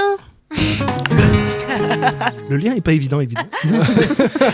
J'ai- Toujours avec sa gueule de nazi au RSA qui fait les poubelles du Naturalia, il nous recycle aujourd'hui un passage de son La. Vous insultez en fait. Vous vous présentez pas, vous insultez. Le pire, c'est moi qui lui ai écrit la punchline. me présenter. Euh, Place à ce connard dans le pied. Bon, je vous la refais quand même parce que vous n'avez pas la fin. Toujours avec sa gueule de nazi au RSA qui fait les poubelles du Naturalia, il nous recycle aujourd'hui un passage de son tour stand-up. Et tu vas nous parler du bateau lavoir, mon cher Josquin. Ouais, c'est ouais, je- aussi violent la deuxième fois. je fais de l'anti-gaspi quoi. Hashtag too good to go. Bon les amis, au bateau lavoir à Montmartre, fin du 19e, euh, début 20e, vous pouviez y louer en fait pour une bouchée de pain un studio merdique sans électricité et sans chiottes. Bah comme aujourd'hui en fait, sauf que ça coûtait pas 900 euros. voilà, les artistes pouvaient bah, y vivre, y travailler, y prendre des rails de coke. La vie, quoi. Ouais, la vie. Et parmi les drogués euh, artistes qui ont vécu, ben, beaucoup de grands noms euh, de la peinture Modigliani, Braque, Van Dongen, Gauguin, Matisse et Picasso. Le Mozart du coup de pinceau. La rime. Bon, euh, voilà, je pense à cette époque, si vous organisez aujourd'hui une petite vente aux enchères, en fait, des tableaux peints au bateau lavoir ben, d'antan, vous rachetez facilement Montmartre. Et il vous reste même suffisamment d'argent de poche pour vous offrir un Schweppes au flore. Et puis bon, on vous offre euh, Barbet sans prime, euh, tu apprendras quand tu vivras un peu plus longtemps à Paris, euh, Rémi. t'auras les Merci. voilà, vous pouvez vous offrir Barbet sans prime aussi, mais bon, ça c'est un peu de la vente forcée. Vous n'êtes pas obligé d'accepter. Euh, ouais, mais ma vanne est complètement tombée à côté de ton intervention. Ah, vas-y, c'est la euh, c'est la faute à Rémi. Non, non, Refais-la, refais-la. Continuons. Parmi les artistes qui ont vécu, il y a aussi euh, Marie Laurencin. Je sais pas si ça vous dit quelque chose. euh, moi, je connais. je Pareil, pensais- depuis le début, moi j'ai rien. J'ai Marie. Si, fait, si, mais Marie une- Laurencin, une la référence que tu auras peut-être parce que c'est dans- elle est dans une chanson de Jodassin, quoi. Dans l'été indien de Ça va pas Jodassin. Jodassin, tu dis C'est un chanteur. Et il parle sur la chanson et à un moment il dit Et tu ressemblais à une aquarelle de Marie Laurencin. Ah, j'ai, j'ai, j'ai, là, j'ai. Non, pas du tout. Ben, ma- Ben, ma- les amis, Marie Laurencin, en l'occurrence, elle ressemblait à une aquarelle de Marie Laurencin parce qu'elle pratiquait en fait l'autoportrait. Yeah. Voilà, cette vanne est un peu technique euh, et elle marche pas avec tout le monde. plus. C'est-à-dire Avec que Picasso, personne n'est euh, technique. Avec Picasso, elle marche pas de ouf, quoi. Et avec Pierre Soulages, ben, pour lui, c'est autoportrait lors de Nuit sans lune. Ouais, là aussi, il faut avoir un peu de culture. euh, Arrête, je suis mal à l'aise, je suis en train de En tuer. fait, c'est, des vannes insultantes. Pour notre ego. Tu restes complètement à côté. Bon, la, la fin est pour vous, les gars. Je vous ai dit qu'au bateau lavoir, il n'y avait pas d'électricité, qu'on s'éclairait à la bougie. Et c'est là que Picasso a inventé le cubisme. Tout le monde dit que c'était du génie, mais c'est peut-être juste qu'il y voyait rien. et c'est là qu'il a peint un de ses chefs-d'œuvre, euh, Les Demoiselles d'Avignon. Et là aussi, les demoiselles, ben, elles sont pas hyper bien dessinées parce qu'il les a peints depuis Montmartre. En fait, il a pas bougé à Avignon, donc il les a peints de loin. Ouais, j'ai fait les toutes les déclinaisons possibles euh, de la même blague. hein. Et. Picasso, bah, il a été une superstar de son vivant. Et en plus, il a vécu vieux. Donc, à la fin de sa vie, il avait en fait remarqué que le moins de coups de pinceau qu'il donnait, ça valait 300 000 balles. Donc, en gros, à partir de ce moment-là, les tableaux, il les peignait plus, il les chiait. Euh, non. Et on estime que Picasso a produit dans sa vie, et c'est une estimation basse, environ 50 000 œuvres. Donc si on continue de filer la métaphore fécale, s'il chie un tableau deux fois par jour, ce qui équivaut quand même à avoir un joli transit, bah, pour atteindre les fameux 50 000 œuvres, il a dû en chier à ce rythme durant 68 ans. Eh, jolie mal. performance. Donc, durant votre vie, nombreux d'entre vous, vous serez allés à celle moins souvent que Picasso a réalisé d'œuvres. Sur Terre, il y a plus d'œuvres de Picasso que de Citroën Picasso. T'es vraiment allé chercher info. C'est, vrai, ça? Combien de Citroën Picasso vendus? Parce C'est que la bonne là- question. Non, j'ai pas dit vendu, j'ai dit maintenant. aujourd'hui, Ah, bah, peut-être. bah, non, mais peut-être en circulation. Non, je veux des chiffres, moi. Non, sois clair, ça manque. Allez nous fact-checker, allez nous fact-checker la communauté. Bon, normalement, les amis, on dit que la rareté fait la cherté? Ben, avec Picasso, je crois pouvoir dire sans trop m'avancer que cette théorie, elle marche pas de ouf. Selon cette théorie, ben, un tableau de Picasso, ça devrait coûter le prix d'un bol de riz. Même il est, tu vois, un musée Van Gogh, ben, t'en as un à Amsterdam, mais des musées Picasso, t'en as à Paris, à Malaga, Barcelone, Antibes, Aix-en-Provence, Palavas-les-Flots. Palavas. Ouais, Palavas. Ah, Palavas. En France et en Espagne, ben, la franchise numéro 1, c'est McDonald's. De Burger King, 3 Musée Picasso. bon, pour revenir en boîte au lavoir, Picasso, il y a vécu entre 1900 et 1910, en même temps que Matisse, Modigliani et aussi son amoureuse Fernande. Alors, essayez s'il vous plaît de euh, vous imaginer cette époque, vous visualisez la scène maintenant. Qu'est-ce qu'il fait Picasso quand il voit Fernande? Bah, il chie un tableau. Il bande. Il bande. Eh euh, oui. il bande. Ah bah, quand même, un les peu gars. de culture, Rémi. Voilà, vous mais- avez pas- quand vous il voit pas Félix C'est là-dessus que tu l'as. Tu vois là, Là, ça ça lui parle. Voilà, faut avoir Et quand confiance il en vous. pense à Modigliani, il bande aussi. Et oui. Ah, faut être un peu ouvert d'esprit. Hein. Bon, à ce sujet, Picasso, c'était un bon show de la bite. On peut dire qu'il a eu euh, huit femmes importantes dans sa vie. Pas mal. Mais bon, généralement, elles rompaient après qu'il les ait dessinées. Voilà, je vous ai dit que j'utiliserais Eh oui. cette blague jusqu'au bout. Et Picasso, ben, il devait pas être facile avec les meufs. Gros melon, hein. Sa dernière femme, par exemple, devait l'appeler Monseigneur. Mais non. Histoire Oh. vraie, hein, si, si. Et elle a fini par se suicider. Et ouais, ouais, il semblerait qu'il Il y a un lien avec ça? Avec Jodassin, peut-être Ah, ah, si, si, ultra tyrannique. Hein. Ouais, non, Picasso, il c'est a un- laissé un un bordel de ouf dans sa famille. Par exemple, un, un de ses fils aussi, il est mort très jeune alcoolique et ce- son petit-fils s'est suicidé en ingurgitant de la javel. Mais ça, c'est au- suite au conseil de Trump pour. euh, Oui, oui, oui, oui, oui, oui. Voilà l'ambiance, c'est le moment feel good de la chronique. Yes. Et c'est la fin aussi. Merci. Ah, Wow. merci. bravo. Bah, merci. Yeah. Et j'en profite pour remercier euh, Eric Cohen, c'est le co-auteur de Montmartre façon stand-up. Certaines vannes sont de lui. Merci, On l'embrasse. Eric, tu nous Eric. T'es t'es combien maintenant dans le, dans le top? T'étais top 30, maintenant t'es top 22, maintenant t'es dans le top combien? Ah, je sais pas, euh, je sais. Là, Top il y a- 10, non, facile. plus, non, il y avait, il y avait plus noté quoi. Ouais, ouais, je vous ai raconté que j'étais dans le top 22 de mon ouais, des, ventes sur billets réduits récemment, Ouais. sans avoir euh, vendu une seule place euh, ces derniers temps. J'étais passé de top 26 en fait à top 22 sans avoir vendu une place supplémentaire quoi. Ça, Alors, je comprends pas. Ton spectacle est encore sur Billet Réduc actuellement Mais parce qu'il est Oui, dans bah la oui, parce que c'est en extérieur. Ah Voilà. ouais, ben ouais. c'est dans Faut la- se réveiller, Romain. Écoute pas. Enchanté, moi c'est Romain. Est-ce que tu fais visiter aux gens le bateau Lavoir Oui, on passe devant le bateau là. Oh, ouais. mais trop Ouais. cool. Trop stylé. Ouais. Est-ce qu'on voit des Alors- chiures de Picasso? Non, euh, Ah. non, non, non, rien. de euh, tu vois rien. Alors moi, ce qui est triste, c'est que je suis euh, top 22 aussi, mais quand tu tapes Diable et détails dans Google, tu vois, genre, quand Ah tu tapes le nom de mon site dans Google, je suis quand même top 22 des recherches, tu vois. Genre, Genre, c'est 20 quand en page 3 Ouais, je suis en page 3, ouais. Ouais. C'est quand même un petit peu tristoun, tu vois. Ouais. Les normales, normalement on vous retrouve sur la nouvelle scène, Ouais, C'est ça. tout à fait. qui n'est pas la scène musicale. Non, Non, qui n'a rien à voir. Euh, Qui n'est pas l'Élysée Montmartre non plus. Ni Lavoir. Qui n'est pas une boulangerie. Ce n'est pas une bande Euh, non, on peut pas. Bah non, Qui plus est qu'elle est mal en ce moment, je sais pas. Alors, Elle a vas-y. tenté. avec la crue, euh, elle- Ah, la crue est descendue et euh, en fait, la- la- elle s'est retrouvée penchée. On a vu des photos aujourd'hui, terrifiant, mais ça va. Les pompiers sont intervenus. parce que c'est une péniche, je sais pas si on l'a dit. ouais. Ah, putain, ouais. Oui, voilà, c'est ça- a dû monter vachement. Il fallait le préciser. Une salle en montagne. Est-ce que vous pouvez nous, en dire un petit peu plus justement sur votre spectacle, etc. Alors, on, on- joue pas avec les. Alors, les normales, on est un trio, mais on vient d'une euh, compagnie qui s'appelle Les Bradés, hein, qui a été montée par, euh, par Kevin Bagot, euh, qui est le directeur artistique, et euh, avec laquelle nous jouons plusieurs spectacles euh, de théâtre et également d'improvisation, puisque on s'est tous rencontrés, en tout cas nous trois, euh, Via l'impro. Via la Ligue ouais. d'improvisation de Paris que je salue. Et le, le spectacle s'appelle Time. C'est un spectacle où on est des agents secrets et le public nous aide à sauver le monde en une heure chrono. Et c'est entièrement improvisé, avec des thèmes du public évidemment. Et en temps normal, on joue ça donc toutes les semaines, euh, tous les dimanches euh, à la nouvelle scène. Mais voilà, là, on attend sagement que les théâtres réouvrent. Donc, Ouais, parce que euh, moi, je regarde par la fenêtre, là, vous avez sauvé que dalle. hein. là, Est-ce là- que là, je c'est comprends com- J'ai vraiment pas l'impression que c'est ça. hein. Ce qui est c'est drôle, c'est qu'on n'a même pas été foutu de sauver la péniche. Quoi. peut-être que vous pourrez reconstruire une péniche avec les restes du temple d'Angkor. Yes Ah oui. On sait Allez. pas. Pourquoi pas Cool. Je voulais te poser une question à toi, Ouais, euh, parce que genre on a, on- enfin là je pense qu'on va dépasser les bornes, on va s'aventurer dans, dans- on va être censuré, c'est sûr. Autant, autant les Pourquoi chambres à gaz, les blagues sur les noirs, ça ira, mais Picasso, est-ce que c'est pas la plus grosse arnaque euh, de l'histoire de l'art? Parce que pour moi c'est ce que je pense. Picasso, Ça c'est- Francis Lalanne, pardon. non mais en vrai, qu'est-ce que t'en penses? Ah bah. Qu'est-ce que vous en pensez? Je suis pas Moi, Picasso, pour tout, moi, hein. si vous voulez, c'est genre euh, le truc qu'on a mis à l'entrée de l'art pour être sûr que les pauvres rentreraient jamais. C'est-à-dire qu'en gros, Picasso, comme t'as dit, genre il chie contre une toile. Les bourgeois savent que c'est beau, il faut que ce soit beau, et donc les pauvres voient très bien que s'ils ne trouvent pas ça beau, c'est qu'ils comprennent rien la- le premier artiste qui a chié sur une toile, euh, sérieusement? Non, mais il doit, dire, il doit y en avoir un. il y en a un qui Marcel Duchamp. Il y a l'arti- il y avait C'est Marcel Duchamp. Non, ma- non, Marcel Duchamp, il avait. le Les Renoir. toilettes C'était l'urinoir. Ouais, l'urinoir. Marcel Duchamp, Mais ça, Marcel génie, Duchamp, génie, il a Marcel aussi, il a Duchamp. aussi chié dans une boîte, il, Non. une boîte de conserve, Non, il a fermé, lui, il lui, a appelé ça merde en boîte. C'est pas lui. C'est pas lui, c'est un Italien qui a, qui a pas chié dans une boîte. Il a pendant plusieurs années, à Et chaque fois qu'il chiait, il pas chiait dans une boîte de conserve. Ah, il y a du travail scellé. derrière. Ah ouais Et genre, en gros, en fait, il y a une salle qui est remplie, ça s'appelle Merde d'artiste. Vous regardez, donc c'est Mierda di Artisti, parce que c'est un italien, faudra retrouver le nom de ce C'est type. Claudio Capello.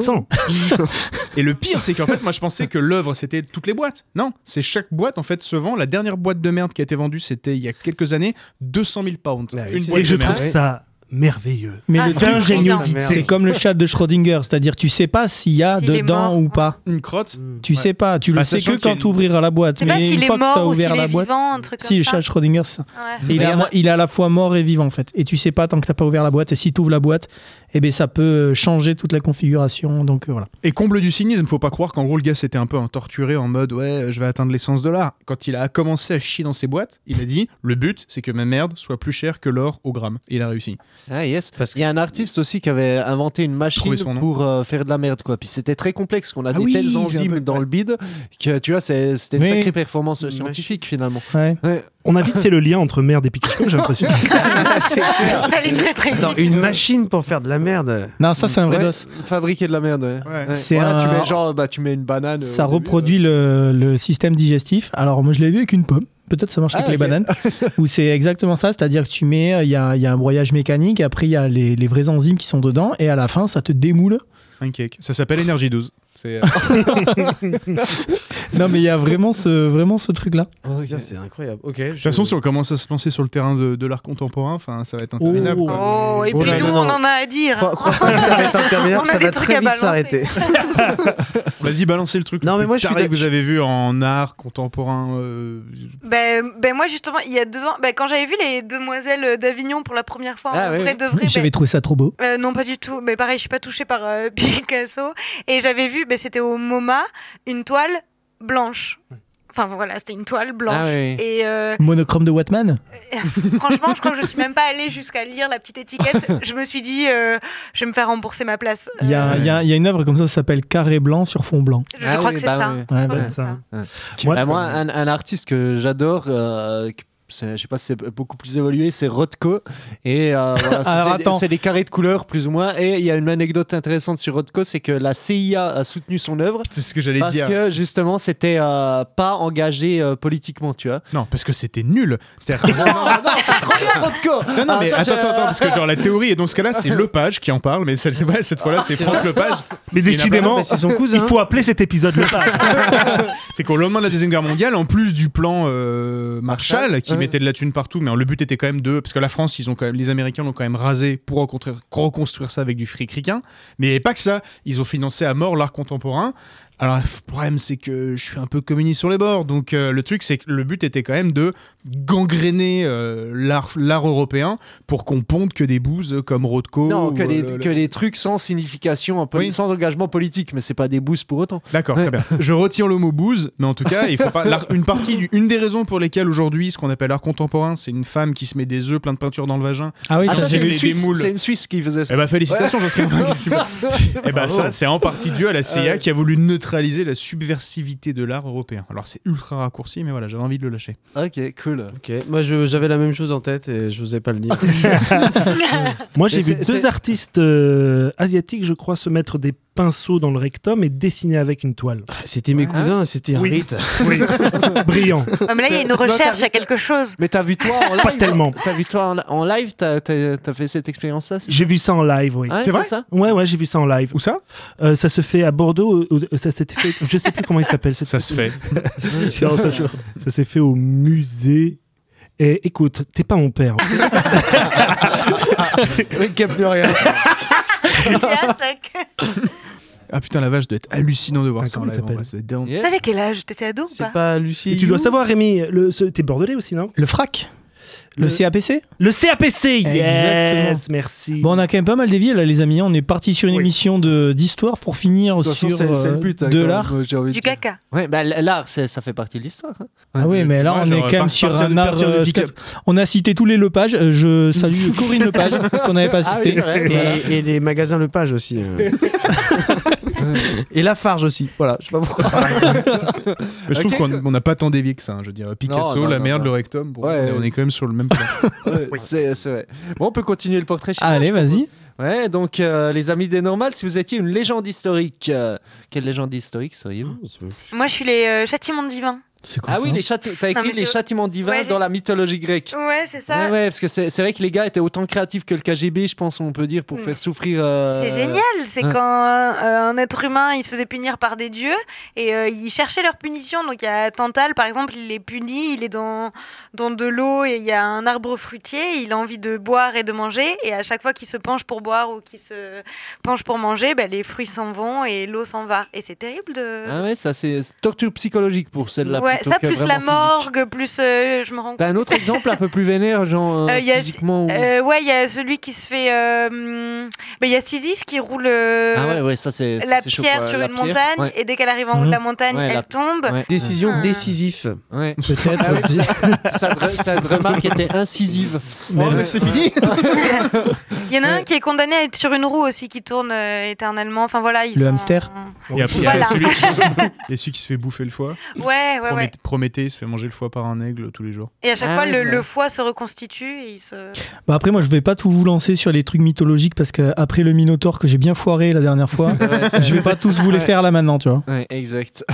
bon, alors on continue avec euh, Kevin. Oui, moi j'ai choisi la bête de Gévaudan. Euh, 3 millions comme t'as dit que t'as choisi ça, on aurait dit. euh, C'était un bon élève. Moi, j'ai bien- la bête du chef. J'ai bien travaillé. Et alors pourquoi, petit Kevin? Mais parce que j'adore euh, le film qui est sorti en 2001. t'adores Samuel Pacte Le des-. Le pacte des loups, il est ouf. Il est hyper film. bien en plus J'ai trop adoré, donc moi ça m'a marqué. Et quand je partais en vacances avec mes parents, le peu qu'on est allé, eh ben, en, en passant à Gévaudan, je pensais toujours à ça. Et c'est un, je sais pas, il y a un imaginaire. Ça Moi je connais pas grand chose de la bête du Jean est-ce que tu peux C'est résumer une en. sorte bah, de loup, non C'est Une une loup bête géant. Sous Louis XIV, euh, bah, dans le Gévaudan, euh, il y avait plein de bergères qui se faisaient euh, bouffer et disparaître. Et on a estimé que c'était soit une bête venue d'Afrique, donc euh, Ouais. Mais, mais en fait, un animal, j'entends, euh, tu vois, mais en fait, c'est Vincent Cassel. dans le film, il donne la réponse, c'est le- c'est Vincent Cassel. Il y a un exosquelette extraterrestre. donc il faut arrêter Vincent Cassel immédiatement. Ce type est un tueur. Je comprends pas on passe le message. cool. Et Romain, toi Moi, c'était le monstre du Loch Ness. Ok. Oh, on est beaucoup monstres avec Kevin. les gamins. Côté pas Malheureusement, euh, c'est un fake. quoi. Et c'est un fake total, ouais, on est d'accord. ouais. Mais alors, est-ce que vous savez d'où vient l'origine euh, du monstre du Loch Ness? Mais sur S'il y a bien un truc que C'est un c'est. Ça vient du lac. C'est un canular, mais euh, c'est un canular qui s'est su. Mais d'où ça vient? Qui c'est qui aurait lancé ça? Pas Michel Delpech? Yes. Lepage Michel Lepage Michel. Emmanuel. C'est Michel Lepage. Alors, il y a plusieurs légendes. Moi, j'ai envie de vous en raconter une parce que je la trouve drôle. Allez, vas-y. Embarque-nous. Je vous embarque. Il y a une petite musique ou pas? Sinon, c'est pas grave.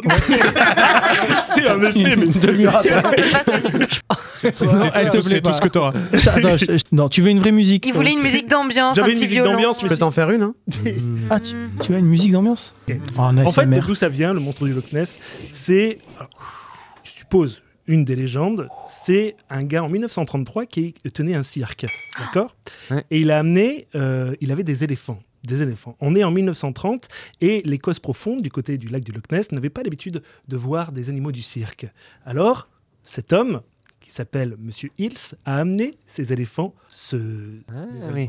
Baigner, se Ouais. désaltérer dans Ouais. ce lac, le lac du Ouais. Loch Ness Ok. des Écossais qui sont passés là ont vu ces bêtes au loin et ont compris que leur trompe, il y avait une tête au bout qui était en train de se laver. Ils ont compris que le- le- la trompe de l'éléphant était en fait le cou de Eh oui, l'animal. euh, Et donc, ils l'ont vu de dos et les oreilles de l'éléphant, ils ont considéré que c'était comme deux bosses. Et ça viendrait donc de là. L'histoire du monstre du Loch Ness, les Écossais sont venus voir Monsieur Hills en disant mais c'est quoi, c'est quoi, c'est quoi? Et ils ont répondu écoutez, si vous me retrouvez cette bête, ce monstre, je vous donnerai un million de livres. Ah oui. Bon, rappelons-le, les Écossais qui étaient bien bourrés quand même. Ouais, ça vient, Exactement. ça vient surtout de l'alcoolisme notoire des Écossais, pas foutu de Possible aussi. Mais c'est une des, des légendes de comment le monstre du Eh. Ness serait apparu. Lovely.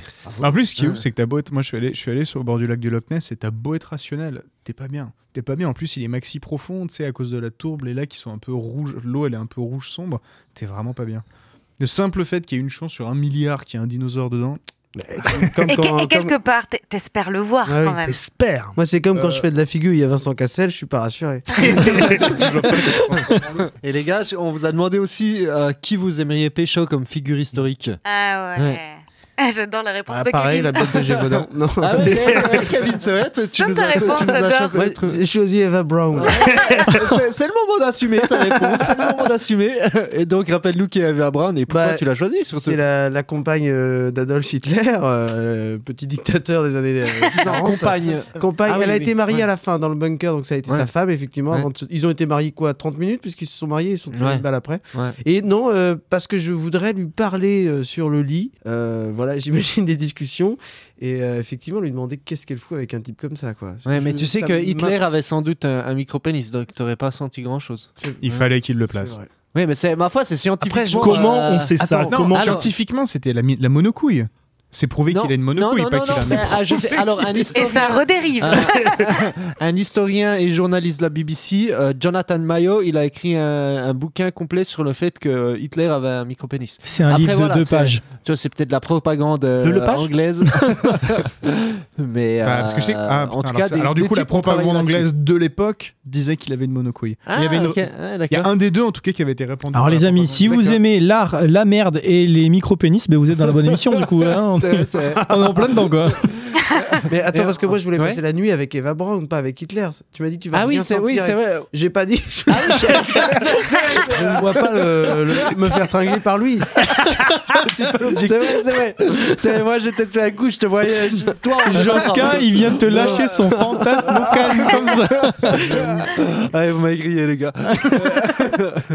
Et Alicia, toi Moi, je pécho euh, Jean Moulin. Ah, et toi, t'es dans l'autre camp, quoi. Bah oui, ouais, clairement, euh, je prends le. le T'aimes les chapeaux ou quoi euh, J'aime les chapeaux, l'écharpe. Il avait une écharpe. Ah, parce aussi que- Parce qu'il s'est tranché la gorge Il lui-même. Ah ouais, ah, C'est lui qui s'est tranché la gorge, qui a essayé Ouais. de se suicider et Il finalement. savait euh, pas se raser.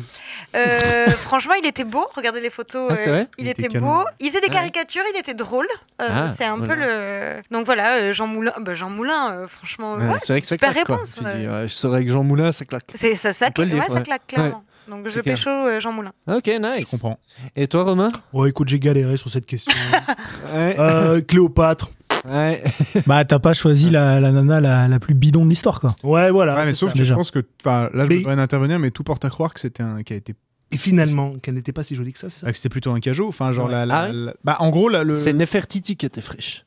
Nefertiti était maxi fraîche. Ah. Nefertiti était extrêmement fraîche, mais, mais Cléopâtre, je crois qu'elle la momie. très intelligente. Sort des références qui n'ont plus rien d'historique. La Anne Maxunamun, tu vois pas. Mais oui, Elle est extrêmement belle dans ce film. J'adorais ce film. Maxunamun. Mais c'est l'actrice, oui, oui, magnifique. Quand Mais c'est le vrai nom de la meuf d'Imhotep.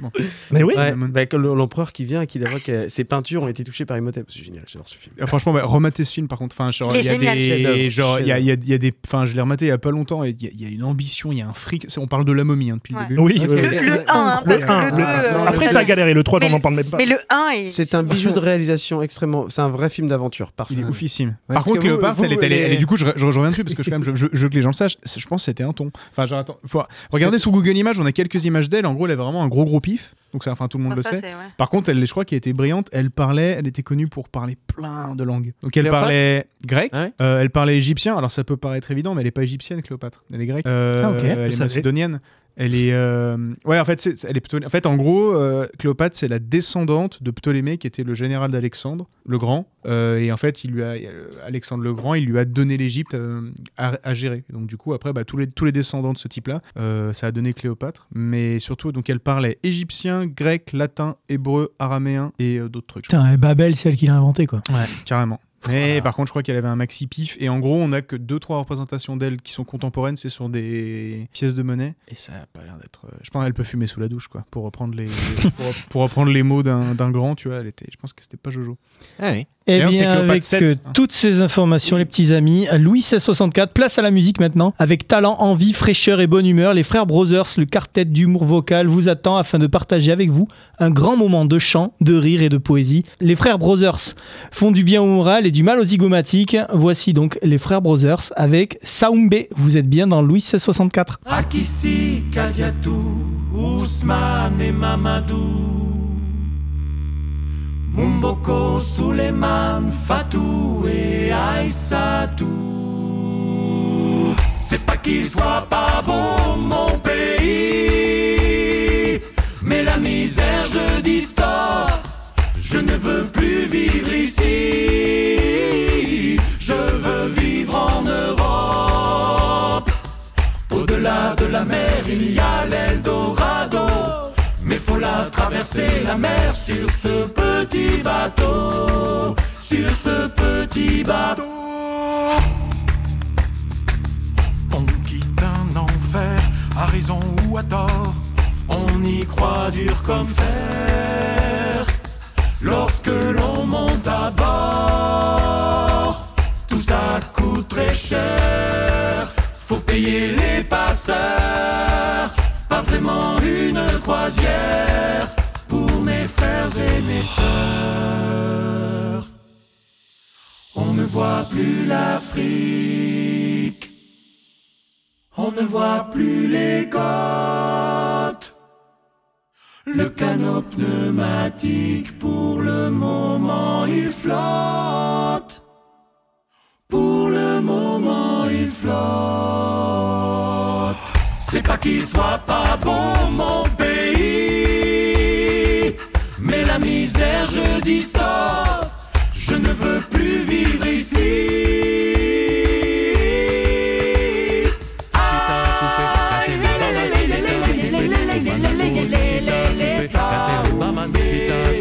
Popanaco, c'est qui t'a coupé, casser le bama, c'est qui t'a coupé. Popanaco, c'est qui t'a coupé, casser le bama, c'est qui t'a coupé. Popanaco, c'est qui t'a coupé, casser le bama, c'est qui t'a coupé. Popanaco, c'est qui t'a coupé, casser le bama, c'est qui t'a coupé. Popanaco, c'est qui t'a coupé, casser le bama, c'est qui t'a coupé. Popanaco, coupé, c'est qui le bama, c'est qui t'a coupé. Popanaco, coupé, c'est qui le bama, c'est qui t'a coupé. Popanaco, ça oumbe, ça oumbe.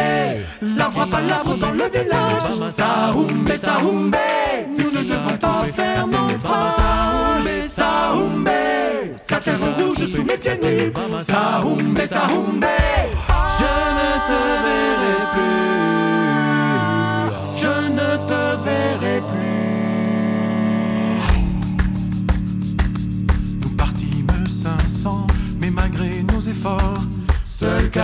D'entre nous atteignirent le port. Akissi, Kadiatou, Ousmane et Mamadou. Mumboko, Suleiman, Fatou et Aïssatou. Yelelele, yelele, yelelele, Saoumbe, Saoumbe. Il faut redoubler sa pression. Mais mon seul but rigoler. La France est perdue. Il faut la sauver. Louis 1664, l'histoire en humour, en mode apéro, toujours en présence de cette équipe de vulgarisateurs euh, d'histoire. Il y a Josquin, Romain et nos invités, les normales. Yeah, Voilà, émission euh, complètement de folie là, ça part euh, dans tous les sens. J'ai l'impression qu'on a fait, qu'on a revu le monde aujourd'hui. Euh, Pas loin, franchement, en tout cas, euh, un monde plein de- d'artistes, de, caca et de Picasso. Et de pinceau dans le cul. et à présent, mon petit Josquin, qu'est-ce que c'est? Bah, c'est un quiz, je crois, la chronique à papa. C'est le moment de tester un petit peu les connaissances historiques de nos invités. Oh là là. Allez, c'est le moment où on va y aller. nous. Écoutez, ça nous a fait plaisir. C'était voir, cool, mais il y a c'est le facile. couvre-feu. Ce qui m'énerve, c'est que vous ayez décidé de mettre des trucs faciles et qu'on trouve pas. Quoi. Ça serait horrible. Alors, ben, Je regarde, suis tu vas- Jules, je suis César. tu, tu vas pouvoir Mais c'est un QCM. te tester. Pas tous, pas Quelle tous. est Ah oui. l'origine du mot assassin Ah oui, euh, bah, ça c'est. euh, Est-ce que 1, ça vient du mot hashichine, qui veut dire fumeur de bédo? Est-ce que 2, c'est parce que c'est des adeptes d'Hassan qui ont fondé une secte de tarés et qui butaient des gens. Ou 3, parce que ça signifie en persan les gardiens, car ils s'estimaient être les gardiens de la vraie foi musulmane. Moi je suis sûre que c'est 3. Trois, ça, Comme ça dans paraît, A- ça assez évident. Assassin's ouais. Ouais, moi ça me paraît surtout qu'ils sont en train de lire ma feuille. Ouais, tu sais. Ouais, clairement. Non, clairement, non, je vois non, que c'est en. Ah non, je n'ai pas lu. Pas fait. lu, je connaissais, des connaissances que j'ai acquises. Eh bien, effectivement, c'était la 3. et c'est- Non, non, non, Non, c'est les... non, c'est les Bien trois en joué, même temps en fait. C'est les trois. Ouais. Eh bien, c'était les trois en même Mais temps. pourquoi t'as mis la 3 en gras et pas les deux autres Parce que c'était pour vous piéger Et je me suis fait avoir aussi. Alors vas-y, explique-nous. Non, non, mais c'est ça veut fait, on n'est fumeur pas- de bédo On n'est pas sûr de l'origine, mais ça pourrait vouloir, ça vouloir dire ça à Chichine, fumeur de bédo. Donc, mais vous, vous, vous voyez Assassin's Creed, le jeu Yes. Yeah. Du coup, Vous avez joué au premier ou pas? Celui Moi, j'ai- Non. j'ai Les fait le croisades. tout, pro- tout Il- premier, j'ai galéré au Il fume des bédos Bah ouais, en fait, en gros, alors je vous le fais très très rapidement. Donc, on est au Moyen-Orient pendant les croisades, donc il y a plein de mecs qui se mettent sur la gueule. Et en gros, les Hashishin, une explication que ça pourrait être, c'est une secte musulmane.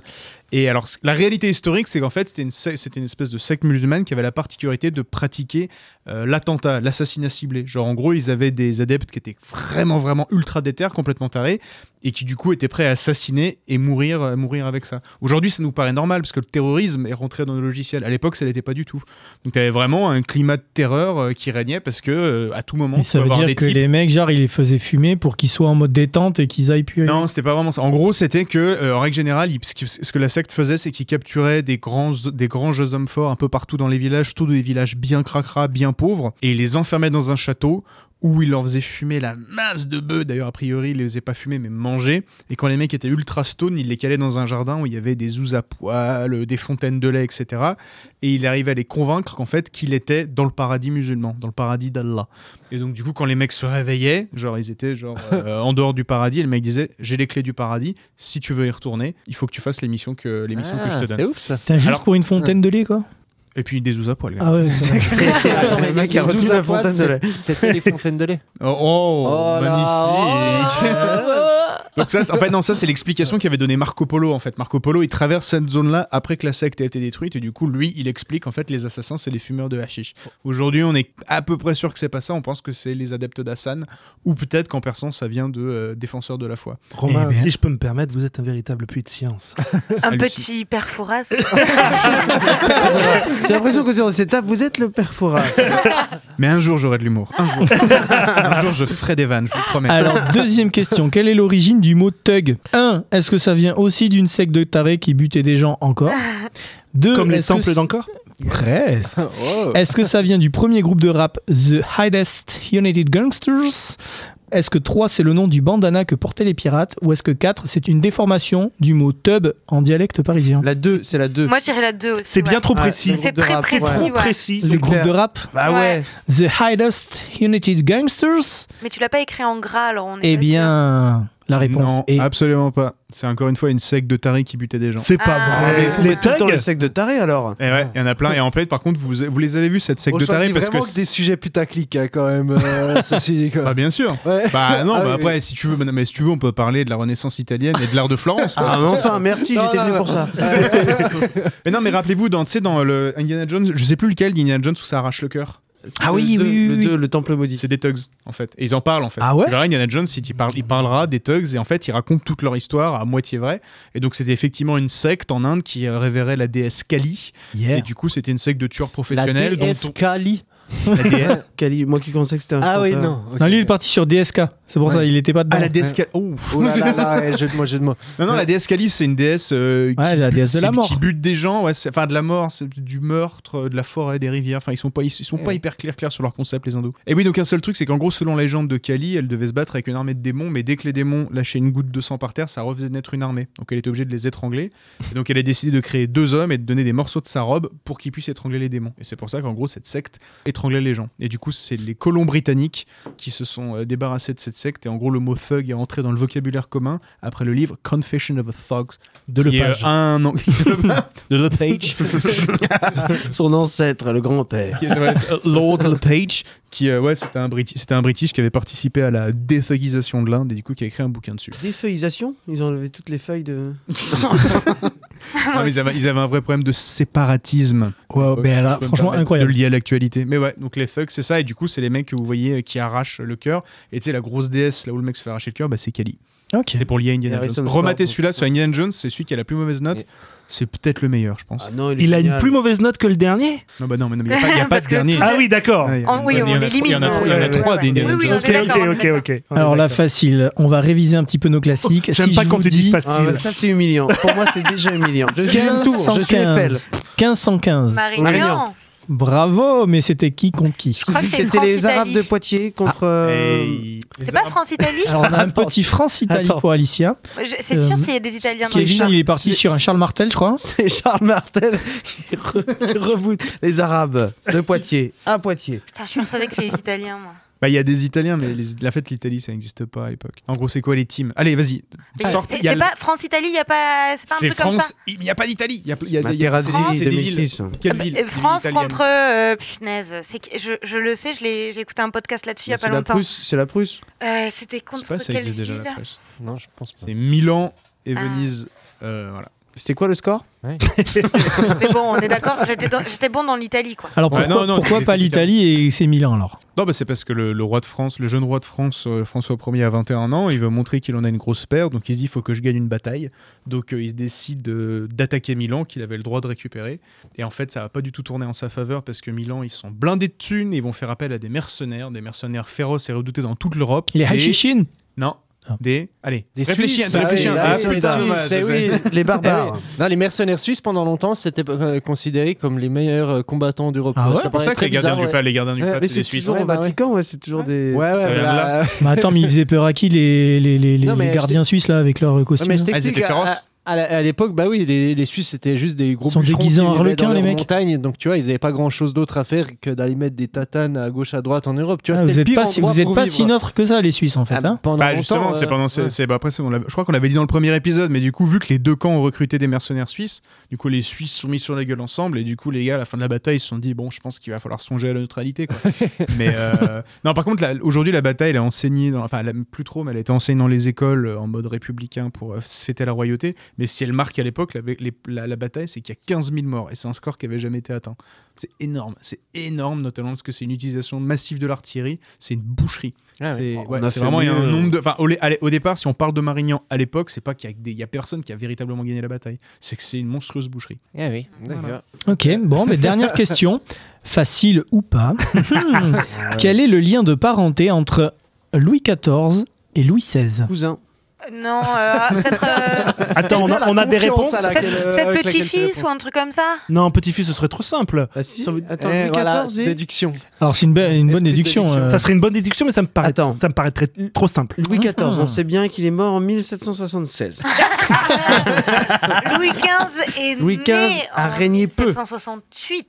Donc, Donc, euh, sachant que Louis XVI, lui, a été Je décapité. retiens 4. C'est son neveu pour moi. Je retiens moi, je quatre. dis, euh, Sa sœur. Louis, Louis, redis- Louis XIV entre Louis XIV et Louis XVI. Louis XIV et Louis XVI. Louis XVI est le neveu de Louis Non. XIV. Mais non, c'est son C'est le petit-fils du cochon de la sœur de son grand-père.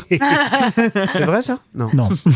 Ah, c'est l'arrière-arrière-petit-fils de Louis XVI en fait. Ah oui, on est Arrière, pas- arrière. Oui, c'est bien sûr. Ouais, en fait, non, ça. je crois que c'est arrière, arrière, arrière. Parce qu'en fait, Ah. Louis XVI, c'est le petit-fils de Louis XV. Ça veut dire qu'il y en a Ah un qui s'est fait carotte là dans Ah oui, l'histoire, bah, il y avait déjà. T'es sûr de ça? Il me semble. hein. Ah ouais Il y en a un qui Ok. fait carotte dans l'histoire Bah, ou- Si vous posez des questions dont vous n'êtes pas foutu de donner la réponse, les deux- les posez J'ai pas. l'impression que Rien à l'émission n'est pas bossée du tout. Nous, on a juste les anecdotes, après vous démerdez. Parce que nous, on a travaillé. est sûr, c'est que euh, bah, Louis XV, c'est l'arrière-petit-fils de Louis XIV. Ça, c'est sûr? Voilà. Et bah, Ah, du coup, on est sûr ça, que Louis. XVI, c'est le petit-fils de en Louis fait, le XV. fils de Louis XIV, il faisait de l'asthme, son petit-fils, lui, était du spectacle. Et voilà, tu vois, euh, c'est passé directement à l'arrière-petit-fils. Il y a toute une série de diabétiques. Mais c'est qu'en fait, Louis XIV a vécu hyper longtemps et du coup, tous ses gants sont morts. Et... Ouais, c'est ouf Et- que son, son, petit, son petit-fils est quand même mort avant lui, tu vois. Et t'imagines que ça va se repasser avec la reine d'Angleterre. hein. Ah, Ah oui, oui, c'est vrai. The Crown. Je regarde The Crown, je sais pas si j'ai Il est moment. à fond dans la série. Tout est Pour moi, il y a tout ça. un lien avec la reine d'Angleterre. Mais est-ce qu'à un moment, à l'école, vous aviez dû apprendre la succession de toutes les, ro- tous les rois de France? Non, Absolument pas. pas. Non, jamais? Ah Non, Non, on fait pas ça. Ok, non, non, non. Tu travailles sur frise chronologique, etc. Mais tu apprends certains personnages euh, Si, la chronolo- voilà, qui la sont emblématiques, mais tu te fais pas toute la, C'est quand même une toute sacrée la dynastie. un certain. Moi, je trouve qu'ils auraient pu vraiment faire un truc un peu plus logique. Il y a Doc Seven qui a par fait un, exemple, le gars qui a, un- cho- qui a une su- vidéo absolument géniale sur tous les rois de France. Ah oui Doc Seven, ah ouais, franchement, allez voir, c'est déjà c'est hyper drôle et vraiment c'est c'est super bien fait. Quoi. Bah vas-y, attends, je vous fais un test vite fait. Vas-y, euh, bah, je te le fais à toi, Rémi. Classe-moi, je te donne quatre endroits, tu me les classes chronologiquement. Allez, au revoir. Charles X, Louis IX, euh, Philippe Auguste, Henri IV. Alors du coup, c'est l'heure du Dijon, les amis. Je pense. euh, Allez, Vas-y, toi. non, je- plus simple comme question, répète-nous juste les quatre noms. Même ça, moi, j'arrive pas. Pareil. En- C'est Henri. IV, moi je pense que c'est le premier. Le Non. plus ancien. Char- donc il y a Attends. Charles X, Louis IX, Louis IX, donc Saint-Louis, pardon. Charles X, Saint-Louis, Philippe Auguste. Non, Henri IV. Saint-Louis d'abord. Et Charles Quint. On n'en parle pas de Charles Quint. Saint-Louis d'abord. Ouais, Saint-Louis. Saint-Louis d'abord. Il a Donc, pas une histoire dingue avec ses os, lui, quand ils sont allés. Euh, Ouais, c'est le roi de France qui a le plus de tombes. il, a Ouais, même ouais. une, il a même une tombe au Ah Canada. c'est vrai? Parce que Ouais, ses il os. a- ils l'ont dispersé. C'est ouf. qu'il allait mourir Ouais. en Tunisie, je crois, tout seul. Ils ont cru qu'il était. Ah non, Bah, tout seul, il est pas non Ah plus. Non, parti solo. C'était- Et- c'est- Avec le routard sous le bras, allez, vas-y, je Ah me ouais, casse maintenant. ses os ont été. Par tout le monde se battait pour avoir ces bouts de trucs, parce qu'ils étaient Ah oui, parce avoir des c'était un pouvoirs. sac, quoi. Ouais. Alors tu nous tout à l'heure tu nous dis ouais les cœurs tout desséchés. euh, Qu'est-ce que vous nous racontez? Toi par contre t'es au taquet sur les eaux de Saint-Louis quoi. J'adore, je connais toute Saint-Louis. D'ailleurs, ils l'ont dispersé après l'avoir cuit dans le vinaigre et tout. Enfin, il y avait des câbles, des Ah oui, c'est vrai. Ça fait plaisir sur. Bah, comme, euh, comme ce qu'on avait évoqué euh, pour Barberousse, pareil. Sont tous les deux morts comme des merdes et ils ont été cuits les chairs enlevées, les organes enlevés, les os enlevés, après on les disperse. Oui, bon appétit, Mais du coup, par contre, on n'a pas, terminé- on pas terminé du coup. Donc on avait dit Saint-Louis d'abord. Donc il y a Saint-Louis, Henri IV, Charles X, Elle est prenne d'aigle là, c'est la Saint-Barthélemy, non Henri IV, c'est pas ça Ouais. Ouais, mais peut-être Charles X viendrait avant Henri IV. Parce que Charles X, c'était un... lui, il était un peu fou, lui aussi. Il était un peu taré, Charles X. Ils sont tous un peu tarés. Moi je mets Henri IV en dernier. Henri IV en dernier? Non, je le mettrais au milieu. Je mettrais... Et c'est quoi le tout Il y a un nom que j'ai oublié? Philippe Auguste. Henri IV en dernier, c'est on peut déjà dire Philippe Henri Auguste IV en en dernier. C'est le plus juste- récent Ouais. Ouais. Donc Philippe Auguste, c'est le plus ancien. Oh là là. C'est 1200. Ok. Ensuite, c'est Saint-Louis, donc euh, ça va être 1247 à Ouais. peu près la Sainte-Chapelle. Ensuite, c'est Henri IV, 1600, comme tu as dit. Et Charles X, en fait, c'est le frère de Louis XVI, celui qui se fait couper la tête. Il devient roi Mais au 19e ce- siècle. celui que tu que Ah tu oui, es. putain, Que je tu me aimes bien, alors, euh, non, parce que ouais, quitte à, à- à pas faire de vanne, j'ai vraiment l'intention de buter le fun. C'est ça. Ça, je veux vraiment qu'on arrête de s'amuser. L'émission touche à sa fin. N'oubliez pas de nous suivre sur les pages Facebook, Instagram de l'émission Louis 1664. Abonnez-vous et partagez notre podcast. Peut-être euh, pour remporter ce magnifique séjour dans les catacombes de Paris, vous profiterez euh, de tout le confort du lieu sans avoir à se soucier du couvre-feu. Merci à toute l'équipe de l'émission.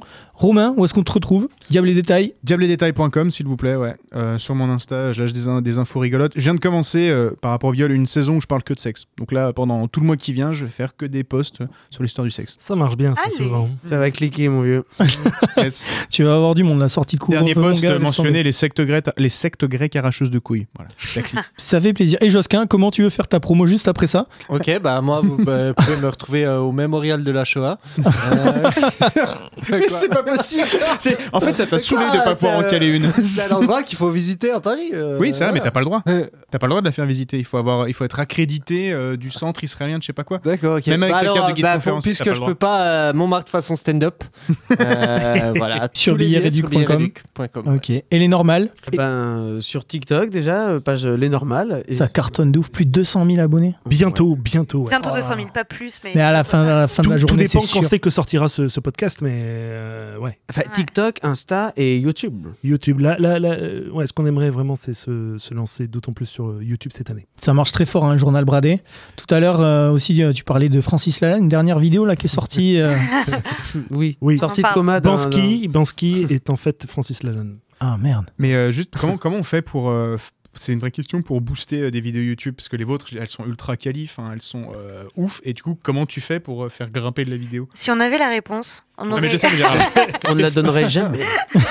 non mais je, je suis hyper curieux quoi, parce Je que genre, quand tu vois le nombre de Dobas Ouais. qui sont à 400 000 vues où c'est un gars qui euh, déballe des colis et quand on voit ce que vous faites, tu je sais pas, je me, je me demande comment tu fais pour arriver à gratter pour arriver à gratter plus de vues quoi. Certainement euh, jouer avec euh, d'autres euh, gens. Où il faut connaître les gens qui peuvent te faire booster aussi. C'est un peu des. Il y a des gens quand même qui font accélérer des choses. euh, Ouais. Bien sûr. Je pense. je suis complètement dans le truc de gros plotiste. reste flou. je lance quelque chose. Voilà. Bon ben Voilà. Romain déballe des colis alors. en tout cas, si vous êtes artiste, groupe de musique que vous souhaitez également passer dans l'émission, laissez-nous vos commentaires et vos liens sur nos réseaux Louis 1664. On se retrouve très vite pour une nouvelle émission de Louis 1664. On vous laisse avec les Frères Brothers. Retrouvez-les sur leur site www.frèresbrothers.net avec leur nouvel album Connecté. Ciao les gars. Ouais, bisous. il se réveille, il a senti le nez de sa, il est senti le nez de sa bière. Non, Salut moi, les normales. si Merci beaucoup. Au revoir les Merci de normales. nous avoir Merci. à Au revoir vous. Rémi. Eh, bisous. Prenez soin de vous et l'apéro. Allez, ciao Dans toutes les familles, il y a toujours un tonton, un tonton rigolo, bien rougeau et glouton, qui depuis l'apéro, et ce jusqu'au Dijon, fait rire tout le monde. Nous c'est tonton Jojo. Les blagues sur les blondes ou sur les portugaises, les pédés, les salopes, les chiennes qui aiment la baise, les histoires de noirs, de juifs et d'arabes. Il n'est jamais à court, il y a toujours du rab. Tonton Jojo, tonton Jojo, tonton Jojo est rigolo. Hmm, au moment du dessert, de l'eau de vie qui pique, les papas bien repus, cause de politique, rouge mais énervé, tonton ne rigole plus. Les étrangers dehors Un grand coup de pompe dans le cul. Il faudrait une bonne guerre, une bonne épuration, hein. La vermine à la mer, sans cours de natation. Calme-toi, dit sa femme, tu dis n'importe quoi. Et toi ferme-la, hein. Quoi Les femmes, elles parlent pas chez moi. Tonton Jojo, ton Jojo, tonton Jojo est rigolo. Ton Jojo, ton Jojo, tonton Jojo est rigolo. Hmm.